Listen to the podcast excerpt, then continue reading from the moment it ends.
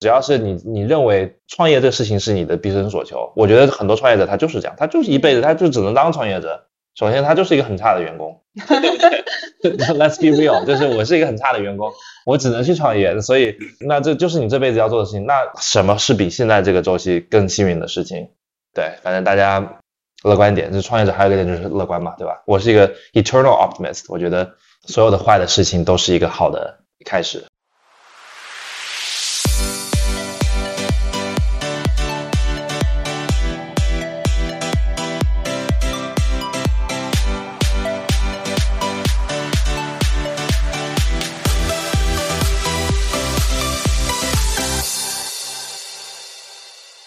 欢迎来到全新对话类出海中文播客《出海相对论》。大家好，我是 J。大家好，我是嘉瑞。啊，我们这期回到出海话题啊，呃，虽然前两期关于 ChatGPT 的内容都有海外的嘉宾，但说到出海，可能很多人还是会立马想到这个消费出海啊。我们也关注到近期呢，海关总署发布了一则数据：二零二三年的一季度，我国的货物贸易进出口总值达到了九点八九万亿元。累计增速由今年前两个月的同比下降百分之零点八，转为同比增长百分之四点八。可以说，二零二三年的这个外贸进出口开局还算平稳啊。那具体来看呢，出口总值是五点六五万亿元，同比增长了百分之八点四。虽然数据上看呢，出海有这个回暖的迹象，但是从业者很多都表示呢，明显感觉到出海的增速放缓啊，同时对未来的不确定性表示堪忧。比如说这个美国市场，前段时间这个召开对。这个 TikTok 的国会听证会，对吧？还有四月中旬，美国国会机构点名 Shein、Tim 存在这个违规的现象，包括最近彭博社的报道，拜登计划签署一项行政命令，限制美国在中国的科技投资等等。再比如说这个东南亚市场，虽然这些年一直都比较火热啊，但是身处其中，创业者和投资人却大多数都没赚到钱，这也是我们交流的一个结果。因为市场差异程度比想象中要高，比如说新加坡市场太小了。啊，马来西亚、泰国的增长比较缓慢。那菲律宾、柬埔寨、老挝市场又过于早期。印尼呢，虽然在东南亚市场是整个 GDP 最高、人口最多的，但是呢，有一万七千多个岛，那也造就了非常复杂的市场环境啊。越南呢，正在这个冉冉升起，但是目前也无法承载中国庞大的这个出海创业者的野心。再比如说拉美市场，它的这个基础设施不完善；欧美市场的消费格局比较稳定，但是同时也意味着没有明显的增长机会啊。呃，甚至有创业者准备或者已经进军了中东市场，包括投资人开始去中东募资等等。但是呢，我们觉得无论是出海还是消费啊，其实都有周期。消费是一个古老的行业，宝洁在清朝道光年间就创立了，至今一百八十六年依然坚挺。所以我们希望在这个不确定的环境中呢，去观察一些具体的行业内的公司和人，可能可以借此帮助大家找到一些确定性啊。我们接下来引出我们的嘉宾，因为我们这期非常的荣幸啊，邀请到美国增速第一的 DTC 户外家居生活品牌 Alter 的呃创始人和 CEO 刘家科先生，和我们一起聊聊 Alter 的品牌发展故事和他本人一路以来的心得体会啊。然后这期嘉瑞呢也正好在这个美国的 LA，现在和嘉科一起在线下录制，待会儿可以详细聊一下这个事情啊。那按照惯例呢，我们先请嘉科跟大家打个招呼，也简单介绍一下自己的经历，还有 Alter 这家公司。啊，谢谢 J，谢谢这个嘉瑞啊，我是刘嘉科，然后我是 Alter 的呃创始人兼 CEO。啊，Alter 是位于美国加州 Santa Monica 的一家可持续高端的户外生活家居品牌。户外生活这个这个概念呢，在美国是比较普遍。我们的第一个产品呢，是在美国家庭的后院，就是专注于做这种高端的，然后功能性的呃户外家具。那当然这是我们的一个一个起点，并不是我们的终点。但目前为止的话，我们是非常专注这一块，这个可以说是 DTC 线上，然后价位和品牌都算高端，然后可持续的啊，算是 premium 这样的一个一个 category 的这样的一个一个品牌和和相关产品。我们在美国是大概是五年前成立的，然后是上线大概不到四年。我们过去的几年的话，跟中国肯定是有很多的这个啊牵连啊。虽然说我们是一个美国公司，但是确实在中国的一些媒体或者是有上可能报媒看到这个出海这样的一个做法，因为我们的供应链确实是在中国。然后我我自己是中国人，当然那这几年的话也很幸运啊，这个你刚提到的，我们的增速一直保持的。还不错，然后也吸引了一些呃中国的一些资本，包括红杉中国，然后今日资本等等。在美国这边的话，有一些硅谷和 LA 的主流的 VC，呃，像 Tribe、Upfront 等等也是我们的股东。那我们目前呢，整个公司是呃远程办公，分布全世界。我们在中国有一个小的这个供应链团队，然后在阿根廷有这个技术的开发人员，但是大部分员工是在美国啊。但是在美国的话也是分布各地。我们现在是在 LA 的办公室，但我们现在很久没有用这个。真正用上这个办公室了，因为是我们一开始初步就可能十个人不到时候的一个办公室兼展厅。对，这就是 Alter 的一个呃概况吧。嗯，我现在就在这个 Alter 现在的这个办公室的现场，然后刚刚这个加克带我在楼上转了一圈，然后有这个 Alter 的这个户外沙发的展厅，然后感觉刚刚我拍了几张照片传到我们这个群里面了，感觉整个这个。呃，沙发做的非常精致，而且他们有一个非常棒的一个专利，然后现场看到觉得特别好，就是这个罩子，就就是因为沙发有户外罩，对对对对对，他把这个呃这个 outer shell 罩上以后呢，然后就可以保护沙发，而且还有一个我我觉得可能也是 outer 的专利，就是我可以去拎着它走，对，就把那个罩子和那个沙发放在一起，然后直接拿可以拿着它就可以拎。然后刚才还看到一个特别好的一个创新，就是刚才嘉哥也在讲说，呃，在美国烧烤的时候，大家都在一个小就边上去烧烤，主人一般在边上烤，对，给这个客人给服务，对吧？但主人永远加入不了他们的话，这个这个对话。对对对。然后 Alter 有一个非常棒的一个创新，就是就是把这个烧烤放在桌子上，对，啊，然后大家都可以，主人可以和。呃，这个客人一起在桌子上做烧烤，就结合我们中国的火锅啊，或者是韩国烤肉的这个文化嘛。对对对，然后我们在美国叫 social barbecue，嗯，这个也是我觉得也是特别好的一个创新。然后整个这个这个办公室的环境也感觉到呃特别的这个舒适，就有一种家居的这种生活的舒适感。啊，就不像科技公司就是冷冰冰的，当然 Google 这个之类的除外，就正常的科技公司冷冰冰。那整个这个的环境真的是非常非常舒服。对，那你们听众也看不到，对吧？就是不不是一个视频，但是我们确实这个办公室一开始就是一个住宅，然后我们现在坐在这个厨房边的这个呃小厅里面，然后我们的客厅当时也改成我们的办公桌，然后楼上的卧室变成我们的这个工程师的这个，这还有一个一个地方是会议室，然后在。天台露呃露台吧，对吧？Rooftop 是我们的这个，算是我们一个天然展厅，因为我们的所有的家具都呈现在这个户外嘛，对，所以这个地方很想念。我们从 Day One 开始就在这里一起工作，把这个公司从两个人做到现在呃这个这个规模，所以对。哇，超棒，而且还是在海边。对，海边这个是挺好的。对对 对，然后因为我们这里还有呃浴室嘛。对。然后我们有一早期有一些员工，他喜欢去海边去冲浪或者去跑步。真的就是五分钟就走走到海滩嘛，这里你能看到这个对对对能看到全景的这个海。当时这个因为大家就非常的喜欢户外的这种这种氛围和环境和生活方式，所以呃办公室也也反映到了这个这个文化。对对，这个 Day One 的文化一直持续到现在。对，好交给 J。对，OK 啊，那我们还是回到我们现在这个话题啊，就是回到故事的开始，你刚才。就是有讲到一些，然后我关注到，其实你在创立 Order 之前呢，做过一段时间这个亚马逊跨境电商，然后在之前呢，创立的是一家 B to B 的 SaaS 公司，然后再在之前呢，大学学的是这个计算机工程专业，发明过一个获得国家创新奖的一个手套式键盘啊，也在这个游戏公司工作过，呃，应该是第一个把这个英雄联盟引入中国的这个人啊，也持续的在做这个天使投资人。就所以你的经历非常多啊，仅从我们一般意义的这个创业来说的话，从做 SaaS 到做家居细分品类户外沙发，也就从 To B 到 To C，其实这个行业跨度还蛮大的。那我们再看赛道来说，根据美国零售联合会的数据呢，二零一八年美国的家居市场规模就达到了三千零四十三亿美金，而 Statista 的这个数据预计，美国户外的家居市场在二零二三年，就是今年才将达到这个九十六点四亿美金的这样一个规模。那一八年的时候，也不过就是几十亿美金的这个市场。那想问你，当初为什么选择从户外沙发这个品类切入来创业？背后有什么故事？还有什么样的思考呢？嗯，就是你刚刚后面说到的一些，就是宏观的，或者是我所谓的 top down 的 market 呃 analysis，其实是一开始有这个创业灵感的时候，我根本就不知道的。嗯，因为我自己是一个呃从小喜欢去啊，我爸是一个工程师，然后从小就可能四五岁的时候，我就记得他会经常做一些什么焊焊一些什么零件啊，或者是一些什么呃小玩意儿啊，给我做玩具啊，然后。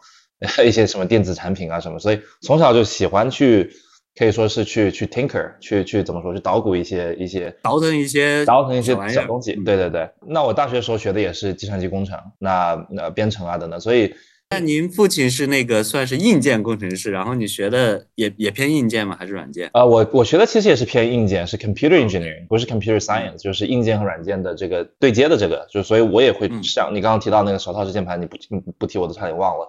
那个 确实是也是一个结合软件和硬件的这样一个一个一个一个产品啊，嗯当些申请专利等等，所以呃我讲那么多是因为就是我觉得我对身边的一些，首先去去发明创造是一个呃一个我的一个原始动力，二是就是对一些可能一些小的一些呃生活上碰到的一些小问题或小痛点，我第一个想法是，哎，这个东西是不是可以通过发明创造去解决？那就是说当时做 Ultra 还真的就是一个生活中的一个小细节。我我从小是在美国的南方长大的，我十三岁就来的移到移民到美国，然后因为户外生活就是在美国这边确实是一个生活的一部分，呃，跟中国的可能居住环境不一样嘛，大家都有个院子在这儿，对吧？所以对户外生活、户外家具这东西，其实一直是比较作为一个消费者来说很熟悉。那我记得就是说从小就是，哎，有个院子，但是很难用上，因为这个户外家具就一直是保持着一个状态，那就是脏或者就是湿啊、要么就是一个雨罩盖住。我我有一个小细节，就是前两天我去另外一个朋友家，他们家就户外特别大，对然后我说他说给我做那个牛排，然后那个桌子也特别大，然后但上面铺满了灰，对然后还有那个落叶，然后我拿那个那个 paper towel 擦了好久，对然后擦干了以后，然后才能吃一会儿，然后就觉得擦的过程也特别痛苦，很尴尬，很尴尬，就是大家都有这个空间。你能想象，假如说在中国，你有一个客厅，对吧？大家都有客厅，对吧？家里不管是 apartment 还是 house，但就用不了，因为 因为为什么？因为你每天可能上班累了一天，回到家里想坐在沙发上看看电视，哎，等会儿你先把那个沙发坐垫给清理一下，然后你把这个罩子给掀开，那大家就不用这个沙发了。所以就这一个痛点，我觉得从小就就是很有这个印象很深刻啊。那后来搬到奥雷来，然后有一天我是我在奥雷这个这边，我我们家里后院也有一一套这个户外沙发，然后然后有一天早上我应该是去打电话还是咖啡我忘了，然后一六年左右吧，然后我就就一坐，然后发现这个坐坐垫是湿的，你知道吗？然后就是陷阱一样的，雨水，也不是雨水，LA 不下雨的，嗯，但是它是早上那个露珠，因为很早嘛，嗯八点钟的时候它其实是有一层这个有有一层 morning 这个 dew 在上面的，嗯你也看不到它它，因为在坐垫把那吸水水都吸进去了。嗯，你一坐的话，它那个水又就涌出来，对吧？所以你就突然之间就裤子就湿了，就是这个感觉就特别差。呃，很多美国的家庭他用过户外家具，他都能很很深刻的有感知这个。然后我们后来开玩笑叫做呃 wet bottom syndrome，就是湿屁股症候群，就是大家都能都能联联想到那个问题啊。可能中国也大家也能感感受得到，在一些酒店或者是餐厅，对吧？你在有些露台有些户外家具，你坐上去要不就湿，要不就脏。所以那当时我就在线上去找，在亚马逊，在这个 Wayfair，在一些线下店去找，就是什么更好的解决方案，那就是没有啊。要不大大家要不就是把坐垫给带回家放在车库里，那你放车库你就不用它了，对吧？嗯要不就是拿一个雨罩盖住，你雨罩盖住的话，你就也不想去搞它了，就是很麻烦。客人来，你像像刚刚说的，朋友客人来你家里，你到底是用它还是不用它呢？就是对让你放那儿 也是给人家用，但是又很麻烦，又要让客人给你一起清理嘛，或者你自己花很多时间去清理，就是这个东西，我觉得就是一个作为我自己一个消费者来说，我深刻感知的痛点。但因为我是一个工程师，我觉得我可以为此问题做点什么，然后就开始去研究这个东西。啊、这是我们的当时真的就是萌发这个思思想的唯一的一个一个点，你根本没有想到什么市场啊等等等等。后来就是做了很多研究，然后才发现哦，原来这个问题没有被解决过。就长话短说，然后这个故事可能我也在其他一些渠道上也讲过几次，就是呃，我有一个呃亲戚，我的表哥 Jack 在浙江，他是正好是做户外家具的，然后他是做这个出口卖给的也就是这种电商的平台啊等等，然后一些线下店等等等等。呃，当时我问他了，他说，哎，这个问题真的还真是没有人解决过，我们就是把坐垫给换掉，我们就是把这个雨罩盖住，所以我才当时就是去开始研究产品，我很有幸的找到了现在的合伙人 Terry，当时他是啊、Casper 的一个一个一个就是美国床垫的一个公司我其，实就是在来 L A 之前，然啊后呃，在在这个呃看到了你说的这个床垫品牌，旁边是叫 Anyway 还是就就一个做做呃，旅行箱的旁边就是，然后对，away away 对，然后刚才我们在聊这个事儿，然后正好你说就是这个这个这个床垫的品牌，对对对，Casper 非常有名，对，很有名，而且是一个很好的教材，呃，就正面的也有，但反面的也有，对对。对，有意思的事儿就是说我把这个床垫送到家，如果你不想要了，然后你就可以退回，退回的方式是你捐给这个基金会。对，然后就可以抵税。这个你看，这概念很好哈。然后等下我们肯定会聊到这个营销，但是它商业模式是不成立的。哦。它不盈利，因为它这个成本太大了。是是。所以一个主意很好，就是就怎么说，就是志愿很好，但是执行上面确实很困难的一个。对。我们说回 Terry。对对对，OK。呃，Terry 他当时是他们的一个产品顾问，因为他之前是美国的第二大家具品牌 Pottery Barn 的总设计师。所以一般在美国叫 Pottery Barn，大家都知道这个品牌，一个家居品牌。那所以当时我在 LinkedIn 上真的就是靠 cold outreach，就是直接就找他，然后他也真的就回了我啊。正好后来发现那他那天是他生日，然后心情好，对吧？然后回我的信。嗯，后来就是跟他聊了好久，然后就是呃也不是很久吧，反正就是聊了几次。然后他觉得哎我做这个事情挺有意思，他加入我作为合伙人。那他也是一个产品思维的设计师，很多设计师他是。就是哎，把这个东西怎么，特别是家具设计师怎么把这个东西做得更好看？什么风格是比较硬的啊？什么颜色、什么材质等等。但 Terry 他以前他罗德岛设计学院毕业的，然后他第一份工作是在 Ideal，Ideal 是一个非常 legendary 的一个工业设计这个工作室，像苹果鼠标他们设计的。所以他他的设计的思维的模式，他是其实是从一个痛点解决的一个工程师思维去去想。所以它设计东西，它不光是好看、好用、舒适，但它一定要解决一个真实的问题。所以我们就这一点的是非常有共识和共鸣的。那当时我跟他讲了这个户外家具，他说：“哎，还真的是这样的。”他当时在 Pottery Barn 也是户外家具的，他们也有户外家具。我只能说他们有户外家具，对不对？但他们因为 你刚刚也这个 J 也讲到了，他这个家具的市场很大，户外家具很小，所以它这是一个很。很很 classic 的一个叫做所所谓的 innovators dilemma，就是他们不能去为一个小的虽然增长很快，但一个小的市场去做很大创创新。所以 Terry 当时也从家居行业内部发现这样的一个机会和问题，所以他当时也是毅然决然的加入了我，呃，创创始了 Alter。那我们的一直的主旨就是说，去通过产品设计去解决生活上的一些细节的痛点，让更多的人能去 effortlessly，就是非常简易的就能去户外去享受户外的生活。而不用去多思考这些其他的一些杂事，像什么清理啊等等等等，所以这就是我们的创业的一个初衷。对，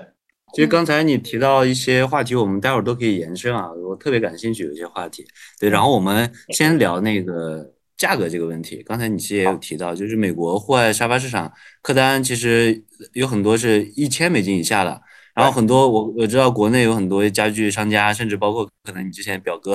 一一张沙发几百人民币啊，然后卖到美国，当然也有高客单啊，比如说这种设计师限定款啊、高定款等等，卖到一万甚至几万美金以上的，这些都是现有的这个成熟市场嘛。然后也有比较明确的需求和这个锚定的价格带。那 Alter 的沙发定价我看了一下，大概是呃两千九百美金一张的双人沙发到一万一千三百美金的这个八人的 U 型沙发都有。平均客单应该在六千美金以上吧？那这个价格其实不管在国内还是在美国，应该都是中高端这样的一个价格带了，呃，大概相当于同类产品平均价格的五倍到八倍吧。那也想问一下嘉客，就是你们做这个中高端定价的这个依据是什么？Alter 怎么样去支撑这个高客单和高溢价呢？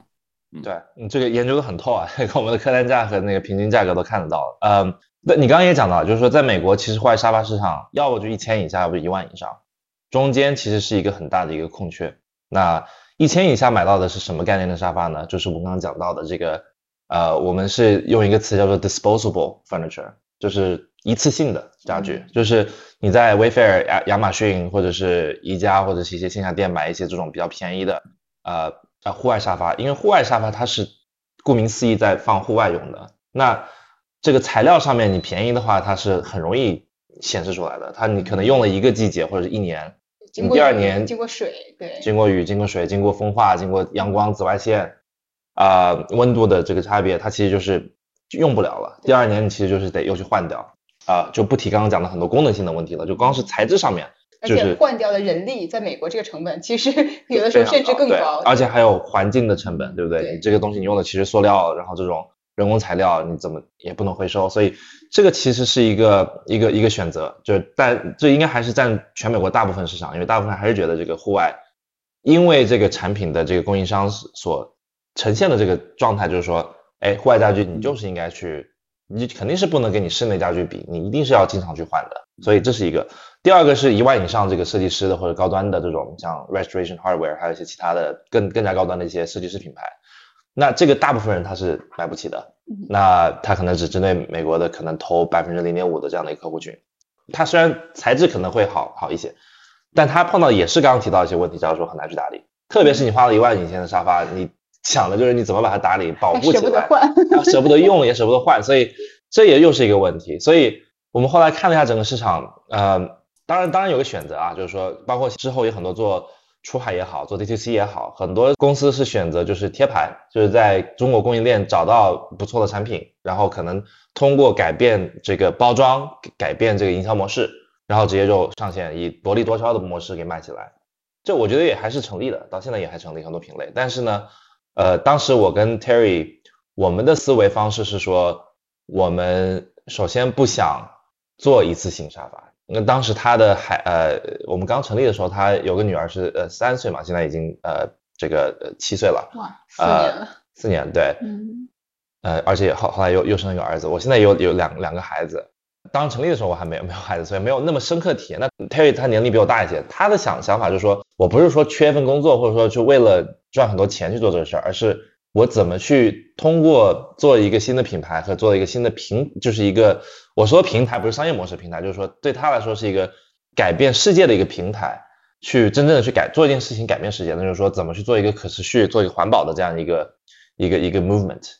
他当时就这一点很打动我，就是说他做这个产品，他的初衷就是说让更多人能去体验户外的这种美好生活，感化人家去很自愿的呢想去保护大自然。因为你如果是有这个温室效应，你也不能去享受户外生活，这是一个一个相悖的东西。所以当时就是说，OK，我们不想去找捷径，我们想做一个非常环保的产品，我们一定要去做一个这个解决问题、解决痛点的东西去设计产品。那这个公式的一个等号后面呢，就是它不是一个便宜的东西，它不是一个一次性的产品。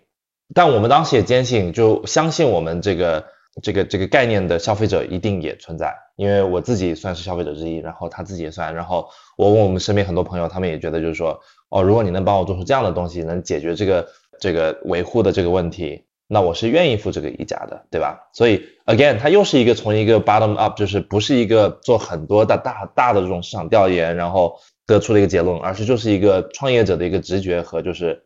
坚信，就是说，假如说我能解决这个痛点，那。碰到这痛点的肯定很多，所以这个最后就是说，这高高客单价是第一个产品，它是真的是这样出来的。我们用的是最好的材料，用的是最最先进的设计工艺，然后也花了很多时间和金钱去研发这个 IP，研究这个专利啊，去做这个内内置保护膜。我们的包括坐垫，它用的是记忆棉，用的是三层的海绵，它没有任何的户外家具，甚至是室内家具是用我们这种方式去设计的，等等等等。所以。最后做出来就是 uncompromising，就是它就是一个最好的、最舒适、最耐劳、最环保、最易用的一个户外沙发。那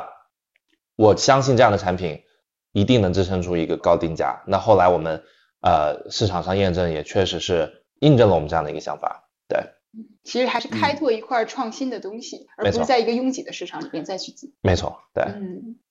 嗯，而且像你说是一个先是一个由内向外的过程吧，然后才去看可能。呃，一些商业市场宏观的，对，包括竞争，嗯，其实从宏观上面，那因为我毕竟也是第二次创业了嘛，那当然也会去看一些市场数据了。那就是你刚才也讲到这个户外家具市场，其实一八年的时候，啊，这个百亿美金呃左右不到，对吧？它不是一个那么大的一个市场，从一个几千亿美金的这样一个家居市场来说，但是当时发现就是户外家居这个呃增速是所有的家具子品类里面是最最快的。这个生活方式其实，在疫情之前，疫情之后真的就是一个大爆发。但是疫情之前，它已经是一个怎么说主流化的一个一个。已经在增了，然后疫情又剧增，对，一直在增的一个。其实大概十五年前开始是一个一个一个可能算是 inflection point，但它就是大家这住房的这种呃这种习惯，就新一代的这个住房的买房的人群是美国的这个本来有千禧年这代人嘛，对，他其实。他不在乎那么多的卧室，他的房子，但是他想要很大的这个户外生活空间。他喜欢养宠物，他喜欢阳光。像上一代的人，我们父辈这一代人，他假如说请朋友过来来我们家里吃饭的话，那是要对吧？要这个很正规的这个 dining room，然后有红酒对吧？white tablecloth 就非常，我讲的是美国家庭哈。但我们这一代人 entertain 是，哎，朋友一起来在后院里面一起烧烤，非常 casual。对这个我特别真的感触，因为我最近在美国已经待了大半个月了，然后去各种朋友家，然后所有的人都特别关注后院院子，就而且就加州阳光特别好。对对，所以这个户外所谓的户外起居室 outdoor living room 这个概念，其实也就是过去的这个十不到二十年的这样的一个。一个一个才起来，户外家具已经存存在很大很长时间，对。但是把这个户外生活、户外起居这个空间变成一个你的室内的空生活空间的延展，这个生活习惯和消费习惯其实也就是很短的一段时间。所以当时我们发现，哎，你在那么大的一个呃一个一个生活算是一个场景里面，它还没有一个真正为这个场景而存在的品牌。那当时我们发现这个商机也是在这儿的，就是说，嗯，你去这种 Pottery Barn 或者是 Wayfair 亚马逊，你就是一个家具店，说白了，对吧？但它不是一个品牌，它不是一个为了这个生活方式、为了这个人群而服务的做到极致的品牌。那我们当时也发现这里是一个很大的一个商机和机会，对，所以结合到我们的这个呃由由由内至外，但后来也是真的是结合市场上的一些信号。来去决定这个确实是一个可做的事情，对对，明白，就是它是一个高浅的细分的没有代表品牌的一个呃新的品类，同时又是一个比较好的一个品类市场，对对。其实加克就是从一个创业者和、投资人双向的视角去分析这个事情，对对，嗯嗯。那我们说到那个一开始啊，就是说一八年初你和那个 Terry Terry Lin 是个他是个 A B C 对吧？然后在 L A 共同创立了这个 Alter。然后一九年呢，就是根据你们对外的一些公开数据啊，一九年呢，呃，经过十四个月的打磨，你们的刚才说的第一款户外沙发问世了。此后一直到这个二零二零年的九月，将近一年半的时间，你们都只卖这一款沙发这一款产品，但复购率却达到了百分之十。就沙发这个品类，其实，呃，就是大家一想也也能够明白，这个在这个品类里面，不管是刚才说的价格，还是说这个复购，都是非常高的一个。呃，数据了，因为沙发是低频高客单的这样一个品类，而且购买决策周期是比较长的，它不是随便对吧？去去买个吃的喝的这么简单。对，然后在二零二零年四月份的 Alter 的这个单月的销售额就超过了两百万美金，并且在二零二零年实现了十倍的增长，成为全美第二季度增速最快的 DTC 品牌。这个是这个美国专业的。呃，监测网站流量的机构叫 SimilarWeb，它披露的一个数据啊，然后你们官网的流量在 Q2 也达到了这个百分之六百五十九点一的这个增长速度啊，同时也被那个 Business Insider 评为增长最快的 DTC 品牌，二零二零年的销售额超过了一千两百万美金。呃，其实我想聊的就是这个大单品的策略，或者说爆品这个策略，其实是比较常见的 DC 品牌的这个打法。那，包括甚至像一些大的品牌，其实很多也是通过自己的大单品与消费者建立初次连接，进而逐渐去渗透品牌的理念，然后建立品牌形象的。但我还是很好奇，就是你们为什么一开始创业，然后花十四个月去打磨第一款产品，然后这十四个月，呃，其实你对外也讲了很多啊，但是你们具体做了什么，以及为什么上线一年半？只卖这一款品，为什么当时有这样的自信和笃定？想请你来分享一下，就是这款极致大单品户外沙发推出即畅销背后的这个故事还有逻辑。嗯嗯，对我十四个月当时做了什么？我我我在回想，当时是疫情前，然后刚跟 Terry 呃结识，然后开始合作，然后他是因为是产品背景、设计背景嘛，那他当时就是第一件事情就飞到中国跟。呃，我这个表哥的这个工厂呃去做合作，他自己亲自去，我看他很多早期视频，他亲自去，因为我们第一款产品是藤编的嘛，他自己学会怎么去编这个 frame 这个沙发的这个框架。啊，我们当时一个很大的一个问题是发现，户外家具虽然它呃市场没那么大，但它已经有一个垄断的一个公司，它做的不是户外家具，但它做的是材料，它做的是户外的这个布料。这个公司呢，它做的这款户外布料，它是能做到防水、防自。防紫外线、防霉等等等等这种功能性的这种啊这种创新，但是呢，它的材料是一是不环保，那所以我们作为一个环保的品牌是不能用它的。二，它是非常昂贵的，它是垄断行为嘛，所以它它这个溢价非常高。那呃，我们当时的想法就是说，我们是不是可以去在通过我们供应链上的一些资源，去挑战这一款这个布料的这个这个供应商。所以我们当时花的很多的时间是去研发这一款户外布料，能做到是怎么跟他们一样是耐劳、防水这种这种功能性的，但是要做到更加舒适，摸上去手感要很好，要摸到像室内的沙发一样的舒适。然后最重要是做到怎么做到环保，用的它这个材料是可回收的。那这个东西我们在中国可能跑了，我都忘了多少家，好多好多的这个供应链，然后大部分的结论就是说，哦，我们不可能做出你你想要这样的产品，而且你要做到这个像什么日照两千小时，这是我们的行业内部的一个最高的一个标准了。这个呃不可能，要做到环保，你还要做这种材料或手感还那么，因为你想，这做一个材料，它如果你的手感要做的软的话，它可能是不耐劳的。嗯，你做很耐劳的东西，它可能是不环保的。你环保的它很不舒服的，对不对？它这是一个三个相悖的一个属性，那怎么把它做到就是平衡它做出来？这个做的调试和这个呃研发是花了很长的时间。那当然后来我们也是做这个呃嵌入式的这个这个保护膜这个创新。我们当时就是绞尽脑汁在想，就怎么样能我我当时创业初衷呢，就是说解决这个湿屁股这个问题，就是你怎么不要用这个。宇照不要用这种那么呃繁琐的事情能去用这块，那我们后来的结论就是 outer shell 这个这个内嵌式的保护膜，这个东西我觉得后来发现就是说，其实世界上很多发明你往回看就真真好简单，就是这个东西谁都能想得到，对不对？呃，美国有个说法是，就是 slice bread 就把这个面包切开，这算是一个发明，一片片都来吃，对不对？呃，the best things in slice bread 这是一个说法，那就是说其实。我觉得这痛点的发掘是一个很漫长的过程，但有的时候想这个 solution 其实是非常的直觉的。但你想到这 solution，因为你没有很多人他是花这个精力和资源去想这个问题。因为到当时我们创业开始，Alter 可能是全世界唯一一组人去为户外家具这个细分品昼夜的去想这个问题，对不对？因为大的这种家具城他不会去想这个问题的，所以。我们当想出这个呃内嵌式的保护膜，想这个问题想了很久，可能几个月的时间，可能四个月的时间，我记得。但是真的做这个 solution，灵光一闪，然后做出这个内嵌式的，可能也就是一个一两个小时的事情。后来我们看，哎，这专利真美国专利局里面没有人想这样做过，后来申请到了这个专利，到目前为止就是也没有任何人可以 copy 我们这个东西，在美国是很受保护的。所以呃这个时这个东西也花了很长时间。然后最后回答你就说为什么笃定这个事情，当时。我们一开始做了这个客户的这个调查和反馈，呃，一是身边的一些朋友，对吧？但二我们也做了一些，因为我们当时还有一个点啊，就是我们在产品上做了创新，但是在 go to market，就是在营销方式上面和触及客户的方式上面，我们也做了一个创新，就是在美国买这种高单价的家具产品，它其实需要去一个线下体验，很多人是有线下体验厅的，对不对？嗯。那我们一当时没钱，我们买 盖不了这个展示厅。二，我们觉得在展示厅里面去买户外家具是一个很呃怎么说？正式了。一是太正式，二是很假的一个场景，它是一个室内的一个场景嘛。对。那你在室内你放个户外沙发，那它当然是完美的，它没有从来没有碰到过雨水或者是太阳，那或者鸟屎攻击，对吧？所以呃。所以这个我们后来就也是一个一个新的主意啊，就是结合 Airbnb 的这个这个这个这个做法，就是把客户的后院变成我们的展示厅。这样的话，它一是节约了我们这个开这个展示厅的一个成本，但更重要的是拉近了客户跟产品的距离，因为他去的就是一个很真实的一个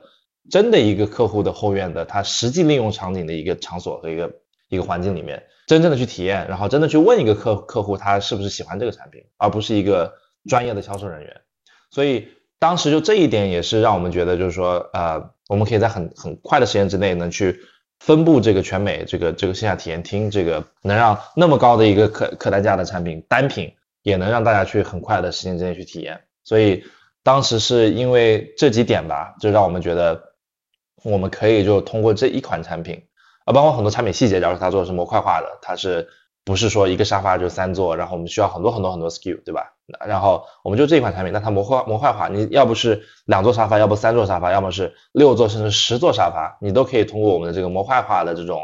设计来去满足。所以当时虽然是一个单品，但是它的这个延展性其实是蛮大的。但我们确实是笃定在于沙发，我们也没有去很快的去做这个配套的其他的户外家具，包括到现在我们四年了。我们也没有说一下就出一个很大的 catalog，说哇，我们所有户外家具都可以在这儿买，这是我们下一步啊。但是就是，呃，当时是比较注重创新，真正解决痛点。我们当时的想法就是说，we want to earn the right, earn the trust from the customer。那唯一的能去作为一个新品牌去很快时间之内能去这个获得消费者信心，是把一款产品做到极致，做到最好。那他们买了这个产品，他体验了之后觉得很好呢，他自然会想要我们的其他的产品。当时是这样的一个想法，对。对你刚才提到那个你们那个模块沙发设计的那个专利 Auto Shell 吗，就是是一个内置的防水防渍的一个布罩，然后如果你要搬呀，或者是有防尘需求。包括防雨防鸟屎啊，就是就可以把那个布罩拉出来，包裹住整个这个沙发坐垫，然后有一个提手，然后方便下雨的时候可以轻松的去搬运。然后当时你们为了这个看似简单的设计啊，做了一个视频，然后放到 Instagram 上，然后当时短期就获得了百万级别的这个曝光啊，因为其实就像你刚刚说，你们其实切中了一个消费者的一个痛点，而别人没有解决过这个痛点。还有你们的那个叫幺幺八八环保户外地毯，对吧？我不知道你们现在现场有没有哈，就是据说是有一千一百八十八个这个回收塑料瓶制成的，然后还有像驱蚊毛毯，还有刚才嘉瑞说的那个韩式的一个烧烤茶几或者分享式的这样的一个烧烤的茶几，区别于之前美式的那种烤炉或者说烤架那种传统的方式，就是等等吧，这些富有创新力的设计和产品，并且确实在推出之后呢，都获得了市场的认可，还有一些比较好的一些市场表现啊。就是说，好的产品核心来自于对用户真实需求的洞察，所以想知道，就是 Order 能够持续的洞察消费者需求和痛点的这个原因是什么？嗯嗯，我觉得这个其实真是取决于公司文化。那公司文化其实就取决于创业者的创始人的一个自己的一个价值观。那我刚刚也讲到，就是我跟 Terry，我们之所以一起合作，是因为我们对这个解决问题的这个这个追求。从 day one 开始就是建立团队，上面也都是想找这样的人，就是你会发现我们的团队里面那么多人里面，其实真的在家居行业里面做过事情的人很少，嗯，反而在硅谷做过这个软件的创新，或者是其他的一些这个呃相关行业，假如说呃做一些家居的一些小小小产品创新产品，像我们的呃产品的这个这个主管 Mike，他是来自 Oxo，Oxo 是美国的做这种像起瓶器啊，然后那个做什么。呃像我们那个做那个呃厨房的那个呃纸巾放纸巾的那个卷筒啊，就这些小东西的那个，他们很大的公司啊，几十亿美金的这种，呃呃呃这个这个销售额，但他们都是这种小的创新，所以我们从一开始就是非常的啊注重这一点，就是就是这种文化和人才。那包括现在我们公司内部沟通，因为我们是远程沟通沟通嘛，我们是用一个 Slack 的这个这个远程沟通的这个这个工具，我们有一个频道在我们的聊聊天软件里面叫做。呃，Seinfeld moments，呃，在中国有个可能电视剧叫做《宋飞传》，是美国的一个一个情景喜剧啊。那它里面它的主角叫宋飞 Seinfeld，那 Terry 我合伙人他是他的一个忠实粉丝，他发现就是说他是一个 comedian，他是一个搞笑的，但是他每次他他每一集开始的时候，他都会做一个 monologue 一个独白，他独白一开始就说，你们发现就是说这生活中有一个很小的这个问题，然后你讲的大家都哈哈大笑。大家都碰到这个问题过，但大家都没有怎么想过，就是为什么这个问题存在。所以，我们我们我们这个这个 Slack channel 里面有个有个频道叫 Seinfeld moment，我们提倡的是说，不是说让我们的员工去解决问题，你不需要来 solution，你只要跟我们提这些小的痛点，就是你发现什么，去度假的时候，或者说你在后院你用这户外家具的时候，或者用任何这种产品的时候，你碰到了什么痛点，你就提出来就好了。如果说我们为了这个痛点，然后最后设计出了解决方案的话，你还有奖金。所以这个是员工提出来的还是消费者提出来的？都可以。但我们在这个是内部的话是员工的。是员工内部的。对消费者的话，我们当然就是像我们有个 Facebook 一个内部的一个一个一个 group，我们是四百多人的这个消费者，我们真实消费者，我们的客户是可以来给我们做，跟我和我的合伙人跟我们团队直接对接的，所以就是。DTC 的超能力就是跟客户的一对一的对接，你没有任何第三方，然后他也很愿意去跟你去沟通，特别是假如说创始人去 reach out，我到现在还做一个习惯，就是说每一个产品每一个订单我都会亲自会去 follow up，就是呃他收到产品三线之后，我会亲自发封 email 说，哎你对这产品怎么样？甚至留我的手机号码，他可以客户直接找我。直到今天依然这么做。直到现在，对我现在今天早上还收到几个，呃，就这样的方式去迭代产品。就时刻去找痛点和时刻去洞察这个消费者的一个实时的反馈，啊，这是我们的一个坚持的一个呃这个这个初衷啊，也是我们的企业文化。对，嗯，这个是我没有意想到，就是企业文化。呃，我觉得可能一开始想的就是你们可能个人在努力在推动这个事情，但确实可持续性的去保持跟消费者沟通，然后持续性的去解决问题，其实像你说，来自于好的提问，来自于持续的大家形成一个好的流程和机制，来自于各方之间都很满意现在的这样一个状况，可能才能持续的产生好的 idea。你刚才其实不停的在提到一个点，就是你跟那个呃合伙人 Terry，你们是这个。算是工程师和设计师的组合吧。我也了解到你们刚才说的那个产品开发理念啊，就是说，呃，解决生活中实际的痛点和问题，然后能够从你们的产品中也能够感受到。然后我进你们的官网，我能明显的感觉到，就是 Alter 是一家非常注重视觉和设计的公司。但是呢，其实之前有很多 DTC 品牌也是，对吧？一起崛起的。大部分的 DTC 品牌其实都非常善于讲一个故事，但跟他们相比，其实我觉得你们会有一些克制。就是在文字和视觉的风格上，并没有过度的情绪化的表达。呃，我是理解是更符合这个美国中产以上家庭的这个真实的日常，因为大家并不是需要那样每天都那么 drama 的那种感觉，或者是非常的激动的那种去表达自己的喜爱。但这才是真实的日常。但是视觉的设计和产品设计是不一样的。但我觉得这某种意义上也反映了就是你们的奥特文化，所以就是想想跟您继续去讨论这个话题吧，就是呃产品的功能实用主义设计，我我是这样定义的哈，就是从何而来，并且更重要的是这个设计如何践行到每一款产品中。嗯嗯，对，你们真的很观察入微，而且我确实是你刚刚说的这个真实日常，这个这这一个词对我们来说非常重要啊，很多的昂贵的家具品牌。你如果看他们的宣传册或者是他们网站的话，它很这个 romantic，它非常的这个这个，像你刚刚说情绪化也好，就非常的呃夸张也好，就是说它很美，它能让你觉得哇，这东西真的很漂亮。但是你看他们照片里面没有任何的人，没有家庭，它就是一个展厅或者就是一个在一个非常可能高端的一个，就是说没有人会在那样的地方，泳池里面一一点波纹都没有，对不对？就是那种感觉的。呃，就很冰冷，然后离离你很遥远。那当然是他们的一个选择啊。他特别做这种奢侈品这种定义的话，它确实是有这样的一个呃，就是高不可及的这种感觉。但是我们做 outer 的初衷是让人们能聚集在一起，bringing people together outside，这是我们的 mission 愿景里面的一个很重要的一一一段话。我们的品牌的一个支撑点是叫做 belonging，就是这归属感。就我觉得，就是大家为什么美国后院的这种文化那么深刻，是因为美国人喜欢去。呃，让家人、让朋友，甚至邻居、陌生人聚集在一起，去去 party、去 social，所以这个其实，在我们的品牌文化里面是非常重要的。所以真实日常，它真的对我们来说很重要。所以你在我们网站上看到，都是一个家庭在一起，各种各样的人在一起用我们的产品，我们产品反而就变成了一个配角，它不是一个主角。像呃，Terry 他经常会问大家一个问题，就是说，你记不记得你去年？这个，然后美国是独立日哈，美国独立日是一个很大的一个，就是大家在外面烧烤，然后聚集的这样的一个一个七月四号的这样一个节日啊。那他说，你记得你去年七月四号跟谁在一起嘛？大家都记得住，对吧？你在什么地方吗？大家能记得住。你坐在什么家具上面能记得吗？没人记得住，对不对？这个 that that's besides the point，它这个不是一个。那我们也很愿意，就是说，我们只要能成为能让你去制造美好记忆的。美好体验的一个配角就可以，我们不需要做这样的一个主角，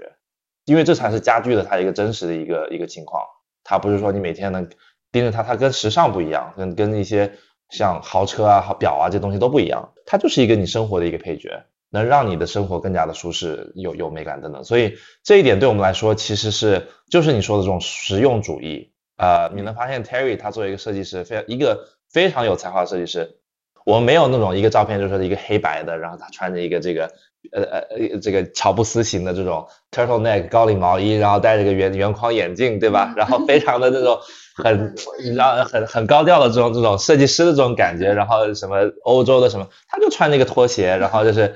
带着一个很很很很简单的一个 T 恤，然后一个甚甚至穿个短裤，然后他就是一个非常的嗯，就设计就反映了他这个人，他就是一个非常的实际。能解决问题，但当然他还是要漂亮，他能设计出来东西，他是呃所所谓的，他不是一个 fashion 或 trendy 的东西，它是一个呃我们一个词叫 timeless，它是你看不出来它到底是一个什么年代的，因为它就是一个非常 classic，它非常持久，就十年之后往回看，它还是一个非常经典的，对吧？这样的一个一个一个一个设计，所以你的问题是如何践行到？Again，回到这一点，就是真的就是来自于他的血液之中，就是他的我们的整个团队的一个文化和最终就是 Terry 他作为主设计师的一个真实自己。其实是营造了一个文化，然后这个文化选择了这样的人，选择了血液里流淌这样基因的人。呃，人造就了这样的一个文化，因为有 Terry 这样的一个人。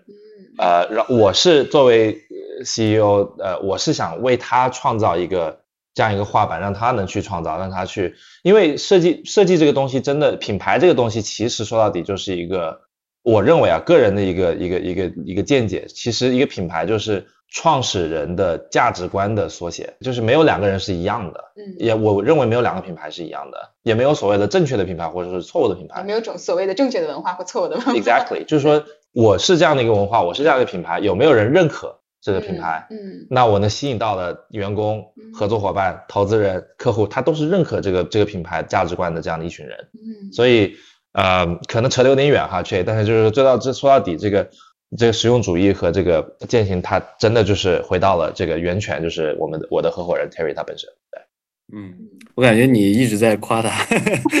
对。对对合伙人的极极致的欣赏，我是很 佩服，我觉得非常好，非常非常感动。对，那下一个问题，我们聊聊那个供应链啊，因为其实大家都说就全球化有三个核心，第一个叫套利，第二个叫本地化，第三个叫整合。然后刚你也提到，就 Order 被视为这个出海品牌，很大程度上，第一是因为你华人创业者的身份嘛，第二个是中国供应链这两个因素。但其实我就觉得 Order 内在基因还有成长路径来看的话，其实跟我们。通常意义讲的中国出海品牌是有本质区别的，Alter 更像一个 local 美国的一个 DTC 品牌。当然，我觉得还是对中国出海品牌有非常多的学习参考价值啊，可能比一般的出海企业还要大。然后也看到一些公开资料，就是你刚才说的这个 Jack 对吧？表哥他有十几年的这个海外代工的这个呃家具工厂这么一个经验，然后主要给美国几个大的大中型吧零售商做代工。呃，包括其实二一年你们公布了一轮融资，投资方包括 Shein，我们知道那个 Shein 它擅长做这个柔性供应链，对吧？整合中国庞大的服装供应链，小单快返这种方式去服务这个全球的女性的消费者。呃，因为你们的体量还有产品线也在不断的扩大，所以关于供应链，我的问题就是 Alter 是不是呃整合了或者计划整合国内其他的这个供应链资源？以及在你来看呢，如何搭建起强大的这个供应链网络？嗯嗯，我觉得作为一个创业公司，它你不可能所有的东西都做得非常好。那我承认这一点，其实我们做的不是那么好，因为我们的重心其实投入到了这个产品和营销、品牌等等。